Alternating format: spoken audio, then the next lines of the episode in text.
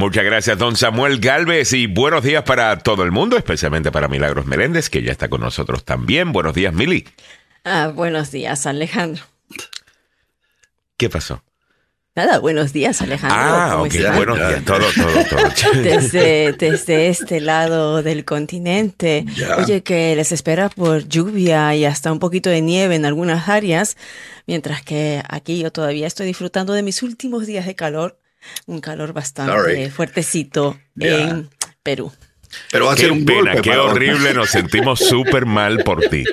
Eh, sinceramente. Gracias, Eh, chicos. no, yo no, sé, qué yo sé. horrible. Ustedes lamentan la situación. Lamentamos totalmente. de calor aquí. Ya. Ojalá y traiga un poquito de ese calorcito para acá arriba. Uy. Eh, Siempre, ayer se estaba sintiendo bastante frío. Ah, Eh, a mí no tan frío. Real- sinceramente no hemos tenido un invierno así Es cierto. no. eh, No. duro, ¿no? En, el- No. en, en nuestra área. No, no, no, es cierto. Y eso, eso, me, eso me sorprendió un poquito, ¿no? Porque a estas alturas, o sea, lo, lo mínimo que hemos tenido antes de, de lo que era eh, por Año Nuevo, sí que tuvimos, recuerdan ustedes, esas, ese frío eh, ártico, ¿no? Eh, y luego, después a 50, a 40, y ya estamos como que eh, ustedes van a estar recibiendo un poquito de nieve, ¿no? Eh, Pero Eh, sí vamos a recibir nieve. En las partes Según lo altas. que yo he estado leyendo Sí. desde aquí, en la parte oeste de Maryland. Ya. En la parte donde la frontera En con la sí, en Pensilvania. las afueras de Maryland. Sí. Ah, sí. Ah, ok, para acá arriba. Sí, Eh, para, para acá. allá. Ah, yo no estoy tan arriba, pero No, pero relativamente arriba, ok. relativamente arriba. Arriba. Y usted dirá, la gente mirando hacia el techo eh, de su casa, sí, por ahí es que va a nevar. Eh, siete y diez minutos de la mañana. Bueno, muchachos, vamos a ponernos al día con algunas de las cositas que vamos a estar comentando con la audiencia en el día de hoy. Bueno, parece que este país tiene un problema Ya. eh, con los documentos clasificados. Ya, y, y estaba leyendo el artículo, eh, eh, fíjate tú que Caramba. esto no... Esto Hold no on, Mike Pence, Mike Oh, yeah, Pence, yeah, el vicepresidente yeah, Mike yeah, Pence. yeah. Ahora sale que también tiene documentos eh, clasificados que estaban en su casa, que no sabía eh, tal cosa. Esto después de una búsqueda que ellos mismos eh, hicieron y él mismo lo reportó, ¿no? De que, lo tenía. Muy similar a la situación de Biden, la, de, la de Mike Pence, by the way. Mira, La pero eh, diferente si la relacionamos con estos dos personajes, con el presidente Biden y el vicepresidente Mike Pence, con lo que ocurrió con Trump. Totalmente diferente. Sí, lo de, lo de Trump, él estaba peleando, él no, él no quería, incluso eh, Mike Pence dijo en su explicación ayer eh, que una de las cosas que, bueno, no, hace un par de semanas lo habían entrevistado en, en CBS y había dicho que el ex presidente Trump no había sido asesorado correctamente sobre documentos eh, cuando estaba terminando la administración Trump, Eh, pero que él sí, que él sí había hecho las cosas bien, porque eh, su Oye, equipo había pedido- chequeado les- y de repente salen estos documentos. Oye, pero que hay una normativa para que revisen los documentos porque están Yo creo que alguien le ha dicho sí, le ha A dicho, mira, todos, to- ¿no? a todos vayan y busquen. Y Eh, busquen. El FBI lo más seguro que se está comunicando con todo el mundo diciendo, espérate. Esto parece que es un problema más grande. Ya, no me sorprendería que los próximos eh, días, qué sé yo, veamos a, a otros eh, presidentes o expresidentes o miembros de otras administraciones Se da admitiendo algo época- similar. se da- hay datos que señalan que desde la época del presidente Jimmy Carter se le encontraron algunos datos. eh, eh, Espérate, en desde, desde- el fundador, desde el fundador, desde el fundador de George Washington. Estaba Ahí está, re- haciendo eh. una revisión, yo que se, lo había, se, habían llevado los documentos a, a- casa. Ahora, que la normativa y la legislación... ¿Tú dices, en que- serio? Estaba haciendo un chiste. No, no, no. Ah, ¿en serio? Sí, ¿En serio? Voy a Oh, buscar. de que George Washington también. Voy a buscar porque yo dije Que George Washington cuándo. se quiso de llevar la declaración de independencia hice, para su hice en casa. Google, ¿no? Entonces en. Google dije, ah, ¿cuántas veces se ha repetido esto? Y sí, hay puntos, claro, que ahora después de lo que es una ley, ¿no? Cuando ya es ley, vienen en estos últimos años, en los últimos 50 años, que es se, se, se reporta como ley o se legisla el hecho de que no te puedes llevar, o sea, no te puedes llevar estos documentos confidenciales a casa o eh, al sacarlos fuera de la Casa Blanca. Ahora, interesante que lo de Biden ocurre cuando él fue vicepresidente, ¿no? Estamos hablando de hace más de seis años. Ajá. Ahora, le han dicho a todo esto, como, como, como creemos, les han dicho, oye, revisen, revisen, porque de repente hay algo más que se viene por ahí. Y entonces todo el mundo los están mandando a, a buscar. Y en el caso de, de Mike Pence, bien dicho ustedes, que encontraron estos archivos o en, en su casa de Indiana. Y pues vamos a ver. vamos Y que nadie qué- quiere que el FBI llegue a tu casa a, a- a empezar a buscar. Nadie quiere ser titular. A lo mejor lo están haciendo proactivamente, ¿no? Eh, Políticamente podría ser Claro. también. ¿no? sí, sí, porque políticamente dice, bueno, antes de que llegue aquí el FBI, vamos a chequear que no tengamos nada, porque no queremos ese titular. Eh, ¿no? De que el FBI estuvo aquí y que encontró doc- de- do- documentos. Otra cosa que tiene que ver con esto de los documentos. Ayer, eh, Lindsey Graham eh, vuelve a ser Lindsey Graham. Eh, el Lindsey Graham que la gente conoce y, y dice que él le sorprendería mucho después de todos los años de eh, conocer a Joe Biden, de que haya alguna mala intención eh, por parte de Biden con esto de los documentos. En otras palabras, las teorías de conspiración, estas que se están dando eh, en las redes sociales, de que básicamente la familia Biden es una, una mafia. Eh, Yeah. La única mafia que yo conozco es la de Trump. ¿no? Totalmente. O sea, ellos están queriendo, ellos están queriendo decir, no, no, no, no somos nosotros, son los Bidens. Eh, Sí. yo esa parte la entiendo. Pero eh, el senador republicano Lindsey Graham ayer salió diciendo eso. Me sorprendió. I'm like, pero o te peinas o te hace rolo, chico, porque eh, o te alisas el pelo, Lindsey, como tú quieras. No, no, no, pero Eh, recuerden ustedes que durante la campaña, durante la campaña electoral con Biden, ¿se acuerdan que Lindsey dice, Graham me voy a hacer rojo y me veré fabulosa. Deje ya, bueno, pues, ¿qué tiene que ver su orientación sexual? Ok, pero es que Lindsey no lo admite. Pero quiero, bueno, pero quiero hacer el punto este, que ustedes Ajá. se recuerdan cuando él estaba en una limusina y le hacen una entrevista y Mm. Lindsey Graham habla bien de Biden.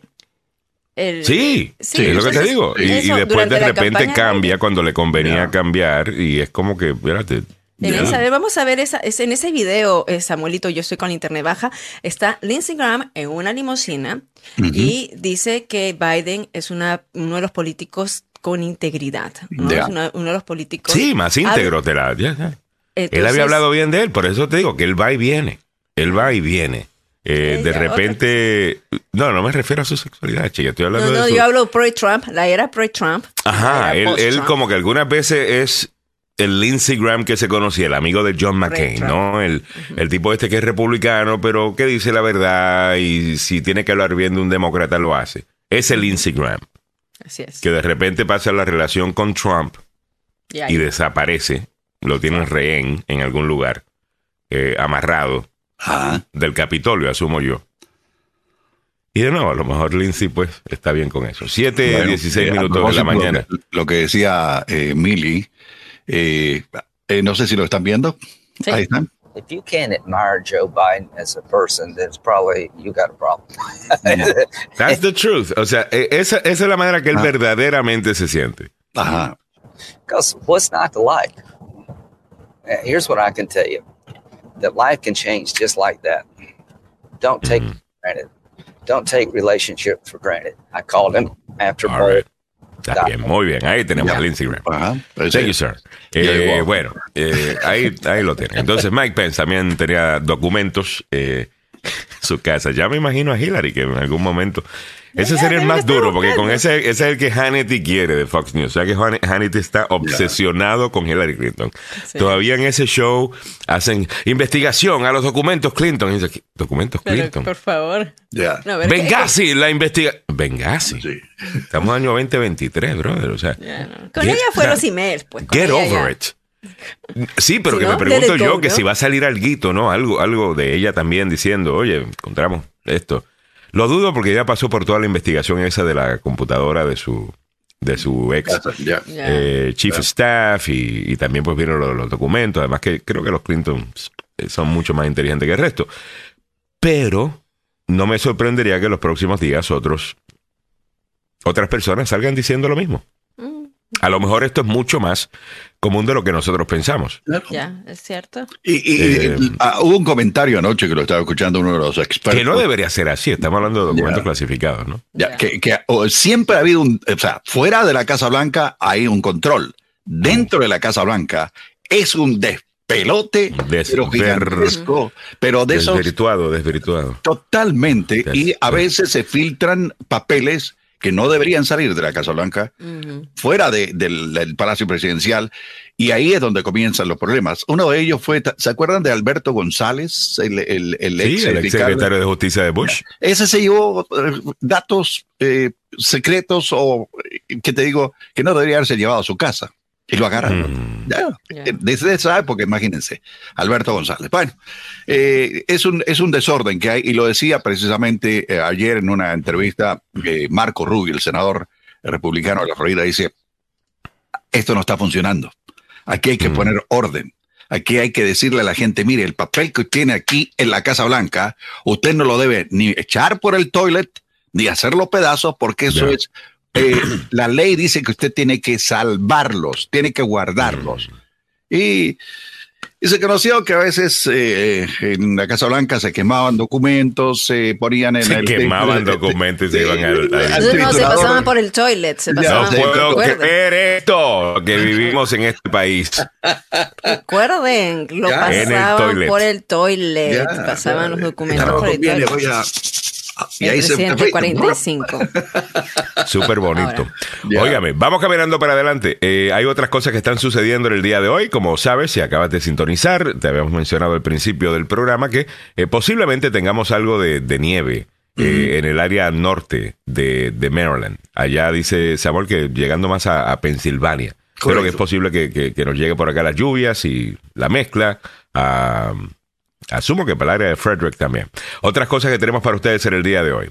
McCarthy bloquea a dos líderes demócratas del Comité de Inteligencia de la Cámara de Representantes. Y esto, vamos a tener que hablar de esto porque esto, de, de nuevo, otra de estas cosas de McCarthy. McCarthy va a quedar en la historia como lo más seguro el speaker con menos poder, el, el speaker que más tuvo que, que dar para poder ganarse el mazo. Eh, Sabes que el tipo no tiene espina dorsal. Eh, yo dudo que él crea en esto que está haciendo, pero son promesas que él hizo, ¿no? Te vamos a comentar. Porque sí, tú puedes sacar a alguien de un, de un comité. Lo puedes hacer. Pero usualmente hay una razón por la cual lo está haciendo. Eh, no porque esto es lo que le gusta a la audiencia de Fox News y, y, y Hannity y Tucker Carlson van a poder decir, yeah, get the Democrats out of the, you know, committees. Eh, Yeah. Esta gente tiene que hacer un trabajo, ¿me entiendes? O sea, esto es importante. Pero bueno, te lo comentamos también en breve. Fiscales republicanos en 20 estados demandan a Biden para detener el patrocinio a migrantes. Ellos no quieren parar la inmigración indocumentada. Qué bonito. Ellos no quieren. Ah, si se busca una solución, no la quieren. El Departamento de Justicia presenta segunda demanda antimonopolio contra Google y Yep. aquí lo estuvimos comentando ayer. Ayer. El problema que tienen estas, eh, bueno, habíamos entrado con la noticia ayer, ¿no? De que estas tecnológicas están despidiendo un montón de gente. Yep. Y, de, y de ahí entramos al tema de que son demasiado grandes, desde mi punto de vista deberían romperlas, eh, de que sí han montado unos monopolios en donde tú no puedes comprar, específicamente con la situación de Google, publicidad online sin no pasar por Google. Es casi imposible. Y lo que hacen es que las personas, los creadores, hagamos menos plata, eh, número uno. Eh, número dos, los que están anunciando se tienen que gastar más plata. Y ellos básicamente siguen haciendo un montón de plata. Eso no creo que esté, No creo que esté bien. Y si no creo- estás con y no ellos- deberían parar con Google, deberían parar también con otras cosas, como la eh, gran parte de la infraestructura del Internet que usted conoce, que usted no ve, eh, lo corre Amazon, eh, específicamente en el lado de negocios. Y ahí tampoco hay mucha competencia. Y eso tampoco es bueno. O sea, esta gente tiene mucho poder. Ya. Es eh, la historia que le comentaba el día de ayer cuando Walmart comenzó a trabajar con eh, distribuidores y productores. El que estaba en el medio, el que hacía el negocio, a ese le volaron la cabeza y le decían, mire, usted produce papas muy bien. Las papas que usted produce eh, se las voy a comprar a este precio. Si no me las da a este precio, hay otro que es su competencia y que se las voy a comprar a él y yo lo voy a promocionar y usted se va pero a morir de hambre. Google, pero con Google. Google. lo que ha hecho también es que cada vez que sale un nuevo competidor se lo comen. se la compra. Ah, eh, Eh, se- lo mismo se- Facebook. se- es lo mismo, lo mismo que hace Facebook, lo mismo que hacen todas estas compañías. Y eso no es capitalismo, discúlpeme. Eh, usted dirá, no, eso es el capitalismo. Eso es el capitalismo que usted critica, es el capitalismo que le dicen a usted, así es el capitalismo. Eso, eso no, así no debería ser el capitalismo. Eh, deberíamos tener buenas regulaciones en contra de lo que se llama antitrust o leyes antimonopolio. Correcto. eh, precisamente para evitar este tipo de cosas. Tú quieres competencia. Competencia para que los precios bajen, para que los productos mejoren, para que, pues, eh, resalte el que, el que sea el me- verdaderamente el mejor. Ya. No solamente el que tiene el poder de acribillar a su competencia. Ah, de- la- el pueblo no se beneficia necesariamente de eso. Así que me parece muy bien. Además que estratégicamente, que dudo que el secretario de Justicia lo esté haciendo de manera estratégica, creo que ese señor es bien serio. Eh, Mary Garland, y creo que dijo, aquí hay un caso, pues voy para adelante. Pero políticamente hablando, esto es un muy buen caso políticamente hablando, porque en esto están unidos tanto gente de la izquierda como gente de la derecha, como independientes en el centro, de que las compañías tecnológicas son demasiado grandes, tienen demasiado poder y cada grupo tiene su queja con ellas. Y esto yo creo que va a ser popular en Washington. Y yo creo que ya era hora que viéramos más cosas con las que estamos muchos de acuerdo que el gobierno debe atacar, en vez de lo que usualmente vemos, que es, bueno, el republicano va a hablarle a su base, el demócrata le va a hablar a la suya y los independientes nos quedamos en el medio como, espérate, no hay otros problemas más grandes que resolver en este país. Ya.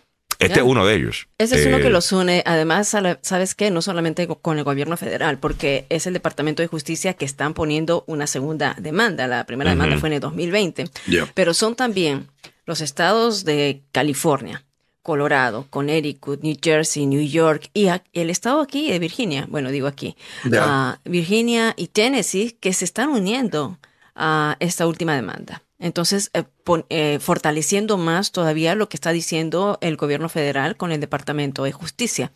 No les conviene, definitivamente. Le están robando, Google está robando eh, eh, negocios a, a- a- a las pequeñas empresas, y no solamente a las pequeñas empresas, sino también eh, grandes empresas. Por ejemplo, dice que Google ha comercializado una herramienta que se llama oferta abierta. Es una alternativa que, según la denuncia, eh, denominó caballo de Troya esto, ¿no? Porque los editores y los intercambios de anuncios que participaron en este programa tenían que dar visibilidad a Google en sus subastas, mm. incluidas las ofertas de intercambio rivales.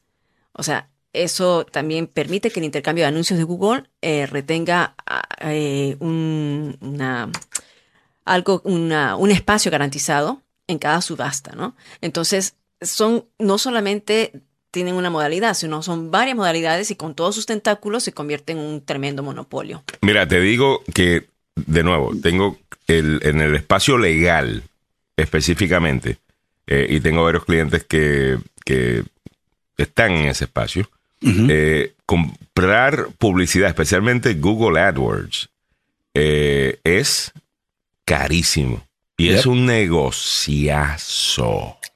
7.600 millones de dólares recibieron el año pasado. Eh, Cada vez que usted hace clic en uno de esos ads, ellos van cobrando. Y dependiendo la categoría, dependiendo eh, la demanda, eh, pues ese es el precio. Y pensamos de que hay otras maneras de, de- de hacerlo, pero como ellos controlan absolutamente todo, eh, pueden hacer lo que les da la gana. Eh, y esto, de nuevo, creo que Google es una magnífica historia de innovación, eh, del buenos, capitalismo. son- de- ya. de- o sea, imagínate todo lo que ha hecho Google. Eh, no solamente desde la búsqueda, obviamente que es importantísimo. Gmail eh, también ha hecho grandes cosas eh, para cambiar nuestra, you know, nuestra vida. Eh, toda la gente que vive de Google Docs, eh, toda la gente que, que básicamente su vida entera la tiene dentro de Google. Eh, por lo menos en cuanto a documentos, en cuanto a records, en cuanto a un sinnúmero de cosas Ya. eh, tienen, son dueños de YouTube eh, eh, también. O sea, es justo una compañía que es magnífico, chévere, Ya. Buena. muy orgulloso de ustedes. Eh, Pero, pero no, no. mm, Queremos, ¿y, y el próximo Google? Si alguien está por ahí, algo mejor que Google eh, se está inventando, pero Ya. nunca nos vamos a dar cuenta porque viene Google y dice, no, eso va a ser competencia, nos los comemos. Claro. Come on. No me, no me, no me gusta. Y te lo, te lo digo como capitalista. No, no me, no me, no me Eh, gusta. asusta a esas cosas, como que... Eh, eh, La pregunta más obvia es, eh, bueno, es Meta, es Google, es Microsoft, es Amazon. Amazon. Ahí van Amazon. cuatro. Cuatro que manejan eh, la gran mayoría del Internet. ¿Qué pasaría si aparece otro buscador mejor que el, el de Google? Ahí, eh, y sin que se, se vendan, sería estupendo. Eh, hay un, eh, un, un- ¿qué te digo? un nuevo Mm. Twitter, Twitter en el mundo que se llama Mastodonte o Mastodont, Mm. que es igual que el Twitter, igualito. Eh, tiene algunas cositas diferentes, lo que, lo que ustedes quieran, Mm. pero todavía no ha salido en grande. En el momento en que salga en grande, eh, El- Elon Musk eh, va a tener problemas serios a nivel económico para poder recuperar la plata que invirtió en la compra de, de esta industria. Pero bueno, Vamos a ver, eh, la realidad del caso es que muchos de estos, eh, de estas compañías, no, Twitter no hace plata. Eh, de, de verdad, Twitter no, no, no hace plata. Eh, ya, Yahoo está ahí, me dice Mario Garay, ¿qué pasó con Ya. Yahoo? Yahoo, eh, Ah. simplemente la tecnología no es la misma. Hay unas No. cosas que hacen muy bien Yahoo, por ejemplo, todavía en el lado financiero. Ya. Ah, eh, por ejemplo, Yahoo Finance, eh, que es la sección de finanzas de Yahoo, sigue siendo muy buena y todavía es muy utilizada y mucha gente dentro de la industria la utiliza. Ah, tiene muy buenas eh, eh, herramientas y ese tipo de cosas. Eh, pero como Search Engine, sinceramente, ni esa ni. Bing, la de Microsoft, ¿no? No, no, no pegan, no pegan. No, además no, que sabes no, que pegan, son- además son- que no- no es tan malas. buena. Son, Son malas, malas, porque cuando estás buscando allí te limitan en la información. Entonces, pues hay que, hay que ser claros, ¿no? Cuando vas a Google, tienes una variedad de información es más completa. Entonces Yahoo eh, te, te da las cosas incompletas, no, no, no puedes. Y, y se quedan tirados muchos. Eh, recuerda- ¿Se acuerdan de, de estos muchachos? ¿Se acuerdan de MySpace? ¿Ah? Sí, Ay, cuando por recién favor. comenzó. ¿Qué, qué- Ah. qué era eso? Mira, los chicos Z no tienen idea de lo que es MySpace. Hay una película Quizá, sobre eso. debe ¿Qué es, eso? Los- lo- los Z, ¿cuándo- ¿qué año nacieron los Z? Los Z son de 18 años. Ya. Actualmente 18 años. Sí. No, MySpace hubiese sido que 2002 al 2000, 2000. no, 2003, 2004, pero eso, hasta el era muy 2009, chiquito, pues, hasta el era muy 2009 chiquitos. MySpace todavía era eh, una, una cosa. Pero pasó. Sí, claro, tenían cuatro Se años murió. Z. Ya, ahí, ahí se acabó. Oye, pero fue, fue, fue el pionero, ¿no? O sea, Oh, imagínate, sí, fue, sí. fue el y pionero. también el, el- el buscador de música, ¿cómo se llama el buscador de música? Ah? Napster. Eh, Na- ya, también tuvo su Uh. época. Ahora, Eh, uh, Napster. ya. Oye, pero Napster, que que no te es- bajabas música y el montón de virus. Eh, también para tu computadora. Ya. Ah, era espectacular. No sabías nunca si estabas bajando una, una bomba nuclear a tu computadora o si estabas bajando lo más reciente, qué sé yo, de tu artista favorito. Pero bueno, saludos para Miguel Ángel Sosa. Dice, esa fue mi pregunta cuando empezó todo este rollo. Se supone que la agencia de archivos tiene un récord de todo lo que entra y sale. Entonces, ¿por qué no revisar a profundidad todos esos registros para ver qué falta y quién las tomó? Quizás eso es lo que están haciendo en este momento. Se refiere Miguel Ángel Sosa, obviamente, a los documentos que fueron encontrados en la casa por el mismo Mike Pence, debo decir. Eh, Sí. eh, y, y prensa, no sean así, prensa. Sean justos. A mí no me caen bien Mike Pence. Eh, realmente siempre lo he dicho, me cae súper mal. Pero si cuando reportamos lo de Biden, de que Biden encontró documentos y los reportó, pues con Pence hay que decirlo de esa manera también. Claro, Y no claro. decir, se le encontraron documentos a Mike Pence. Y después dice, pero no, Mike Pence hizo una búsqueda, se dio cuenta que habían algunos documentos Ya. y los reportó, que es lo mismo que hemos dicho que hizo bien Joe Biden. Ya, los dos Ah. hicieron lo correcto. Los dos básicamente hicieron lo correcto. lo correcto. Eh, vamos a hacer justo Pero- en lo que estaba buscando, consistencia. Eh, señores, eh, Pero hay que decirle ustedes eso no a los son republicanos, políticos. pues también. Hay que decirle eso a, bueno, ¿a, a quién le vamos a decir? A Fox. Pero los republicanos yo entiendo que van a A jugar Fox. de esa manera, pero la prensa supone que es un árbitro. Claro. Ya. Eh, el- a, el- Fox, a, bueno, pf, olvídate. a- a Fox le podemos decir lo mismo también. Eh, cierto es. Ángel. Castro dice, buenos días. Hey, Samuel Galvez, creí que darías la noticia de que El Salvador no quedó en impago por culpa de Bitcoin Ah, solo malas noticias del Salvador. das. Bueno, Ángel, él también da buenas noticias. ay, ay. Eh, pero sí vi esa noticia eh, ayer. Lo que sí vi fue una campaña de, eh, de- de personas diciendo a, a varios de medios de comunicación, oye, CNN en español, oye, New York Times, oye, Washington Post, eh, que tanto han hablado del el problema que tendría la, la deuda al pagar la deuda. El Salvador, porque supuestamente una de las estrategias que querían utilizar con parte del dinero de, de Bitcoin, de la inversión, que se supone que estuviera todavía eh, subiendo, you know, cancelar esa deuda o cumplir con los pagos de esa deuda. Ah, y al no darse eso, pues mucha gente pensó que iba a venir un impago y eso podría causar un sinnúmero de problemas para El Salvador. Y bueno, pues pudieron pagar. Eh, y a eso es lo que se refiere Ángel Castro. Vamos a buscar Ya. la noticia y la añadimos al, al- al show, Ángel. Muchas gracias por la sintonía. Dice Henry Molina, Lindsay, el republicano gay más conservador y batea a la mejor bola política. Totalmente. Eh, saludos para Miguel Ángel Sosa. Dicen Frederick y Hagerstown. Eh, va a estar eh, nevando. George Núñez dice, buenos días chulos, les cuento que hacen falta 11 meses. este tipo, man. Qué vacilón. Ay, George. Eh, George, te tengo me- que ir a ver en uno de tus, eh, de tus animaciones, ¿ah? Porque eres Totalmente. un maestro de ceremonia, así que vamos, vamos a Hablando de monopolios, Walmart subirá 2 dólares el salario mínimo, que estará en solo 17 dólares eh, por hora. Eh, a nivel nacional se van para, para 15, ¿no? O 14 dólares la hora. Ya. Eh, lo que vi. Eh, pero en las áreas donde ya ese es el mínimo, sí lo están subiendo, lo, lo- lo están subiendo. So, Me parece muy bien. Henry Molina, hablando del capitalismo este, en donde no hay competencia, y le llama monocapitalismo. Eh, y hay algunos monos corriendo todo esto.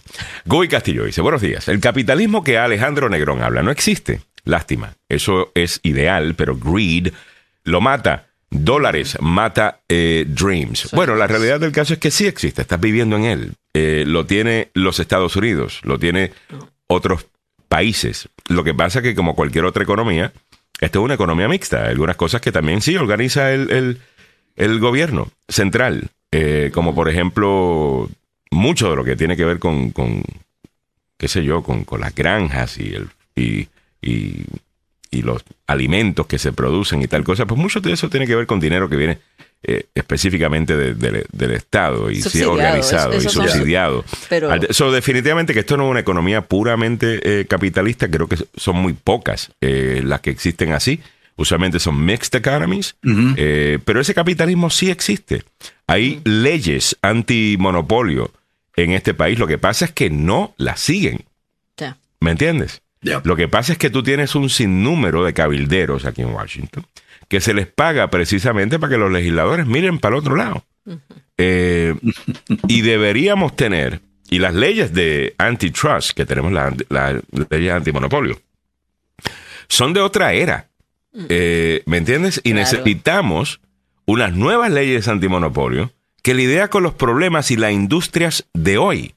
O sea, esto no es los. Rockefellers y eh, Carnegie y um, ¿cómo se llama el- el- lo- los otros que eran eh. JP Morgan y, y, eh, hay, hay unos nuevos ahora en este siglo XXI y tenemos que lidiar con eso y yo creo que este este gobierno eh, Lo que pasa es que este estamos- país está, está muy muy lento lidiando con las cosas Pero lo que pasa es que los congresistas que están liderando son gente que ya es mayor. Es gente que no es de, son de estas generaciones y que no conocen estos sistemas. Todavía, ¿cómo es posible? En 1996 apareció la Internet como 95 apareció la internet ya como Imagínate un tú. mercado público, ¿no? Para toda la gente. Con American Online, ¿se recuerdan ustedes de ti, ti, ti, ti, ti, ti. ¿Cómo es posible? Mira, ya han pasado que casi 30 años y todavía no hay una legislación sobre internet. Todavía no podemos legislar sobre... y- y Ah, yo te es- voy a decir un- cómo. Es, un- una rastra. Google, Facebook y todas estas compañías gastan un montón de dinero. billete para que nada de esto dinero. suceda. La supuesto. realidad del caso, ¿qué estábamos hablando ayer? Eh, está- ¿Cómo fue que entramos al tema de la economía del que- del- del- de los creadores? Que me refiero a, a por qué razón hay tanta porquería en las redes sociales y tanta mala información. Eh, y, ah, ok, con lo de Ricardo Arjona.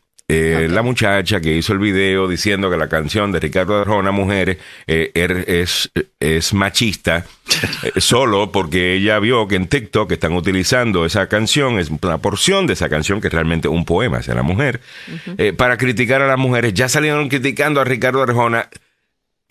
Porque nadie está chequeando absolutamente nada, porque si tú haces ese, vi- ese video que es controversial, va a tener un montón más de views, con eso vas a ganar plata, y cuando, en- y cuando entiendas que ese es el, incenti- el incentivo, es ganar plata con esta mala información, ahora toda la mala información que vemos en las redes sociales le hace sentido a usted, ¿verdad? Oh, yeah. Porque usted dice, ¿cómo es que se da? Bueno, porque hay plata en, en- en eso. Este gobierno tiene que lidiar con eso. Y yo no estoy diciendo que empiezan a regular quién puede hablar, quién no puede hablar, quién puede... re- No, yo no creo en eso. Pero las compañías como Meta, o sea, los dueños de Facebook, Instagram, you know, WhatsApp, eh, Elon Musk con Twitter eh, y, y los otros, deberían ser responsables del contenido que aparece en sus plataformas. Totalmente de acuerdo. Y la ley que actual los protege. Así. De que no, nosotros no somos publishers. Sí. Nosotros estamos aquí, somos una plataforma y la gente pues la utiliza y dicen cosas que no son, pero nosotros culpa nuestra no es. Eh, eh, eso no, no, no debe ser así porque tú sabes que hay un incentivo para que la gente esté mal informada y peleando el uno con el otro. Mire, la gente, porque estamos tan divididos en este país. Las redes sociales y la prensa. Por eso estamos así de divididos. Más bien quiere la escuchar la- el otro lado. Todo el mundo quiere que, lo- que le digan lo que, lo, que ellos piensan. Claro, estamos hablando de eso, ¿no? O sea, mucho dinero corriendo por allí y pues como Es el Wild, Wild West. West. O sea, Sí, pero ahí se hace 30 lo que les da la gana. eso.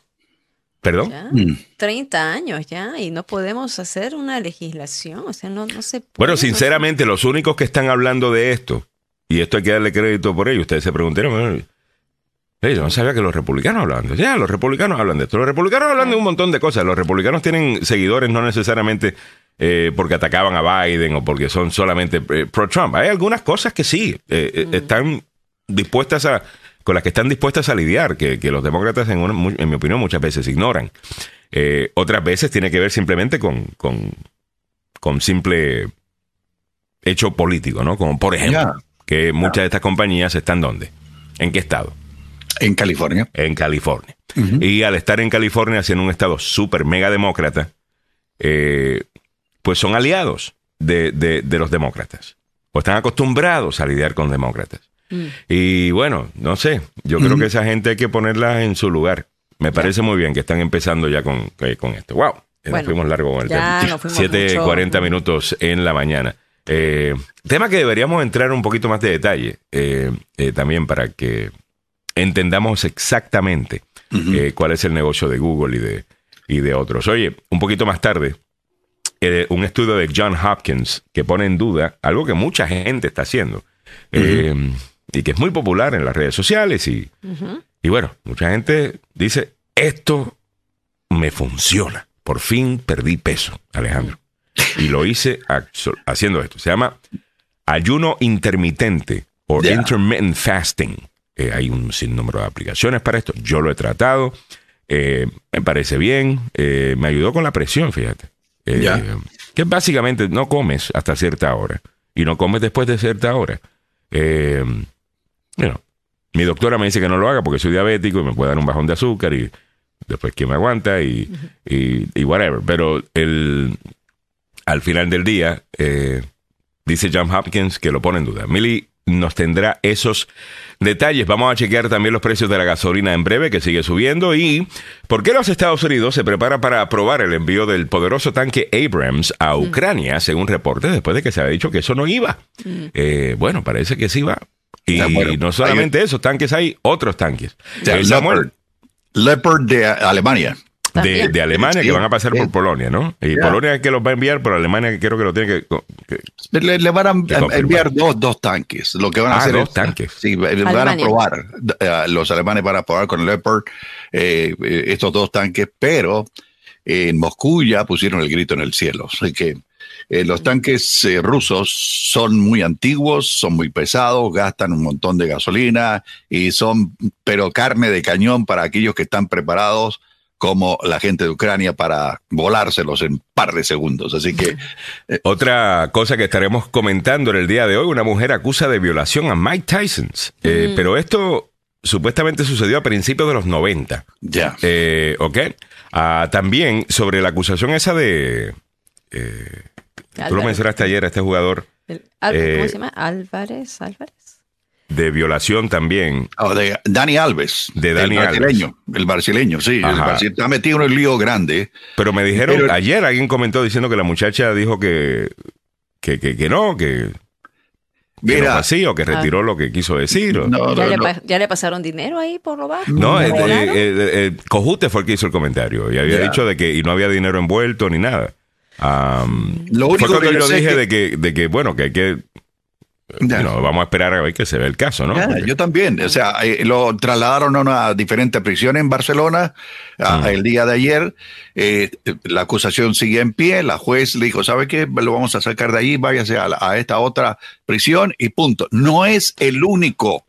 Mm. Que conste que no es el único. Hay un lío de jugadores italianos que también están metidos en este rollo y que también los van a meter presos. Ahora, hay que ver cómo es la ley ahí también, ¿no? Porque yo tengo entendido que es una falta sexual que eh, cometieron, o sea, está acusado de una falta sexual, no dice específicamente qué, eh, hasta donde yo tengo entendido, Samuel.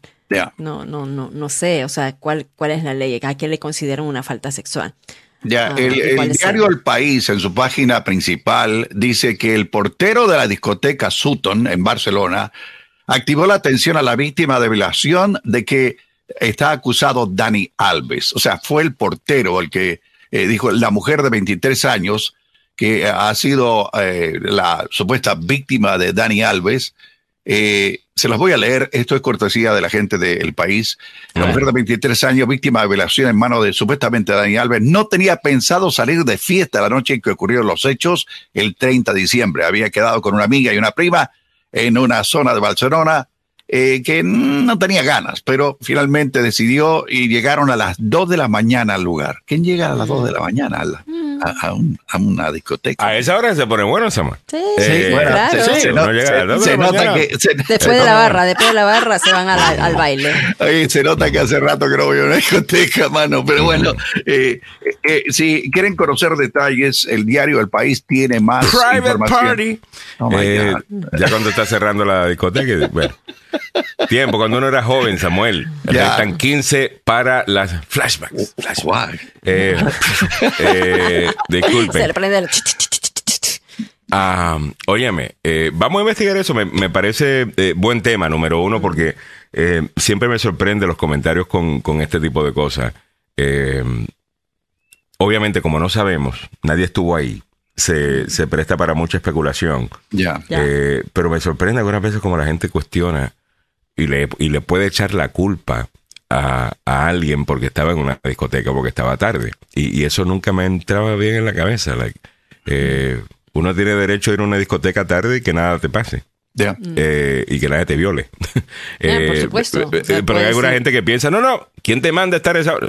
¿O ¿Cómo quién que te manda a vestirte manda? de esa manera? O sea, te- ¿qué Ya, más- eso, eso, manda? eso, eso tiene que definitivamente, like, like, we need to change. O sea, en eso tenemos que eh, evolucionar. ¿Quién te, Eh, quién te si- manda, Sinceramente, lo vi quién te mucho manda en a las redes. sonreír? ¿Quién te manda a coquetear? Vi ¿Quién te mucho manda- eso en las redes ayer. favor. Um, y me pareció, I'm like, what the fuck? Um, saludos para Guy Castillo. ¿Qué dije? ¿Lo ¿Cómo dije que? completo? Sí. Sí, lo dije, ¿verdad? I'm sorry, Lo sorry, sorry, dijiste. sorry. No se escuchó casi. Muy bien. Ah, Pluck, pluck a chicken. What the pluck? What the pluck? Eh, 747. Eh, Guy Castillo dice, amigos, si una mujer denuncia, algo pasó. Samuel, en Barcelona abren a medianoche. There you go. Henry Molina dice, no la violó, solo la tocó. Lo mismo. Eh, George Núñez dice, pobrecita, esa niña de papi y mami, que no quería salir a tomarse un cafecito y pues solo fue a caer en las manos de este hombre, que se tropezó medio bolo y pasó rozándole el pelo a la monjita, eh, dice, dice George. Miguel Ángel Sosa, la noticia inicial fue que Dani Alves tocó bajo la ropa a la chica sus partes Oh. íntimas. pero no violación, y por eso fue requerido, eh, referido en España, ya Ay, que el no. jugador estaba en México jugando con el equipo de los Pumas. Puma, Y ayer dijeron aquí que él quiso escapar de España y eso no fue así. Eh, ahora, a ver Ah, si entiendo supuesto. bien. Espérate, So, el punto es que le tocó por la ropa a la muchacha. Ya está violándola, o sea, está, ah, está ah, Bueno, lo que te- sí, yo, yo entiendo que la acusación es, es, es esa y si ella no quería eso, está, eh, eh, eh, está bien. Eh, ahora, eh, ustedes no salen a discotecas hace tiempo, no, no salen a, a discotecas, asumo. Tú de vez en cuando, Mili, sales a bailar eh, en lugares mucho más decentes que donde quizás esté visitando este señor. Yo no sé si ustedes han entrado a alguno de estos lugares. Es casi como si estuvieran teniendo sexo con ropa eh, cuando se está bailando. En, en una situación como esa, puedo, eh, no sé, eso de, de tocar aquí, tocar allá, pues, pues puede ser simplemente que intentó tocarla eh, pensando que era con su consentimiento. Yo no tengo la menor idea eh, qué fue lo que sucedió, pero puedo entender cómo alguien pueda decir en el día de hoy, óigame, hay una presunción de inocencia. Eh, todo tipo de situaciones pueden suceder eh, en una situación. Vamos a ver el caso. Eh, antes de automáticamente decir, bueno, si dijo tal cosa es porque... O, no sé, te- te- esta mentalidad... Pensamos en todo en absolutos, cuando la realidad del caso es que la, la- la- la información que tenemos es súper limitada. Eh, veremos a ver qué dice el, el- el juez. Eh, Zulma Glenda Martínez dice, baila reggaetón y no dice nada. Eh, Te digo una cosa, yo, yo, yo, yo, estaría todo tiene que ver confundido con el en este ambiente. Todo Yo tiene estaría que ver- confundido en este ambiente. Sí. Sí, claro, pero todo tiene que ver con el consentimiento. O sea, si simplemente una persona no consiente algo, ya eso está sobrepasándose. Estás, estás Estoy de acuerdo y yo creo que en teoría sí, pero, Sí, pero yo creo que en teoría sí, en lo teórico yo creo que nadie puede argumentar en contra de eso en teoría. Mm, Ahora, en la práctica sabemos que es mucho más complejo que eso. ya, sí, tiene, sí. Eh, claro eh, sí. eh, en la práctica es mucho más complejo que eso. O sea, ¿cómo, cómo, cómo probar y cómo ver. cómo, cómo- o sea, o sea, porque tú básicamente, cuando tú estás saliendo con una persona, básicamente estás probando todo el tiempo. Claro. La puedo besar, la puedo besar. O sea, ¿quién- o sea, hay alguna gente que, que, que ahora no estamos hablando del caso de, de este muchacho, ahora vamos a hablar de otra cosa, ¿no? Pero hay alguna gente que dice que la mejor manera de hacer esto es tú tener ya una lista de reglas De antes de que, qui- que mata cualquier romanticismo. Pues imagínate, bueno, este, mira, yo lo que propongo es, que para la en la primera cita, si estas condiciones se dan, Ajá. yo espero besarte. Right? Y si tú me besas de vuelta de esta manera, yo asumo que ya podemos pasar al paso 2, que es donde ya hay más manos envueltas y ese tipo de cosas. Pero ¿quién puede hacer eso? Así no es que funciona. El, Claro. el- el amor, así no se funciona. ¿Cómo tú seducir a alguien así? Eh, no Pero sé. en este, bueno, en este caso, como dice, no le gustó a la chica. O sea, no, si no le gustó a la chica y si hay un tercero, porque es pura, espe- pura especulación, ¿no? Lo que podemos ver porque son el cuento, la verdad de ella, la verdad de él y la verdad que es absoluta, o no, no absoluta, sino una tercera verdad. Siempre hay tres verdades en una situación. Así que hasta que... Hay, hay- venga. hay un informe en la, la cadena 3 allá en España Mm. que eh, cuyo canal eh, se ve aquí en el sistema que yo tengo y parece curioso lo que ocurrió, pero si me permiten muchachos, eh, valdría la pena que la gente lo, lo viera y lo escuchara. Es el caso de Dani Alves. recogido material genético, nos dicen, en el propio local y eso es gracias al, al protocolo del que hablábamos porque eh, se activaron, digamos, todas las alarmas y eso llevó a la actuación policial inmediata.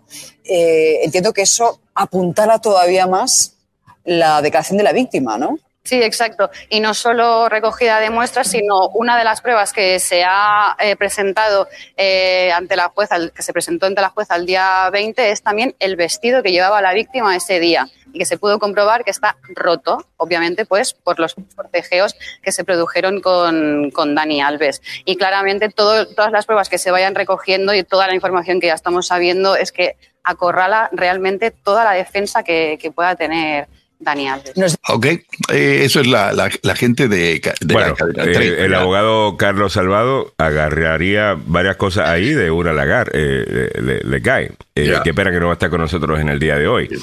Pero sinceramente, eh, aquí estamos hablando ya de un acto más violento, ¿no? Que estaban bailando y ella dice, ah, me tocó mis partes. Eh, eso puede pasar bailando reggaetón, sinceramente. Eh, eh, pero el, al final del día parece que fue no en el baño y le quitó el vestido a la fuerza y según ella, mira, aquí está la evidencia, está roto.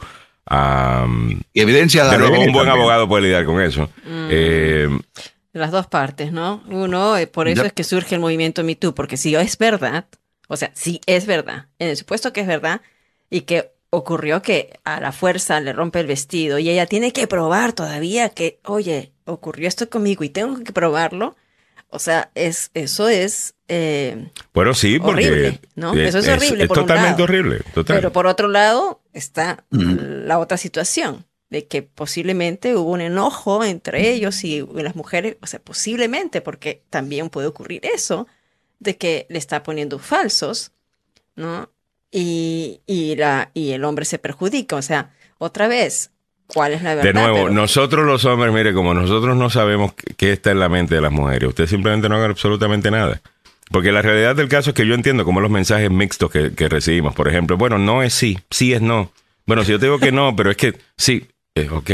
Ah, eh, otra tendencia en las redes Arjona, por Otra favor. tendencia en las redes sociales. Arjona Eh, les puede dar eh, un buen consejo. eh, otra tendencia en las redes sociales es esto de eh, mujeres quejándose eh, de que ya los hombres no son como antes, eh, que simplemente te besaban y te agarraban y tal cosa, porque y es culpa nuestra, porque nosotros nos quejamos, entonces ahora no saben qué hacer, y a mí me gusta un hombre que sea agresivo, y me gusta un hombre, y hay un montón de eso.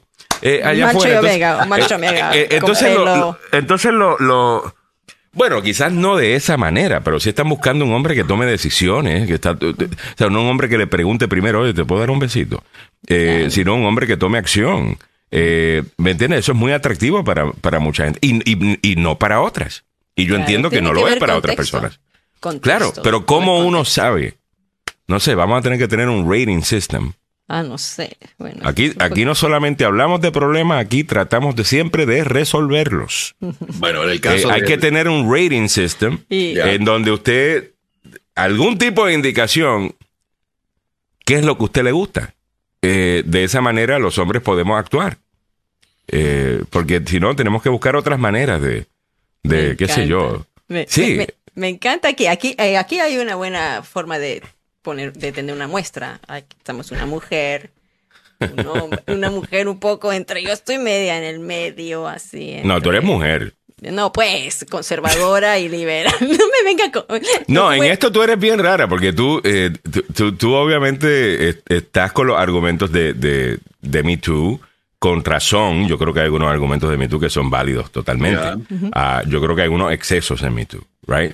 Sí, claro, yo también pero a ti te gusta un hombre tradicional, a ti te gusta un hombre que toma decisiones, a ti te gusta un hombre, you know, eh, Ya. you know, Un que no te va a estar pues. cuestionando, un hombre, un, un tipo que no te va a estar cuestionando cada dos segundos, oye, ¿te puedo tocar el pelo?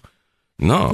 Eh, y, Claro, y yo creo sea- que la mayor parte de las mujeres, yo, bueno, no sé si la mayor parte de las mujeres, pero muchas mujeres se sienten así.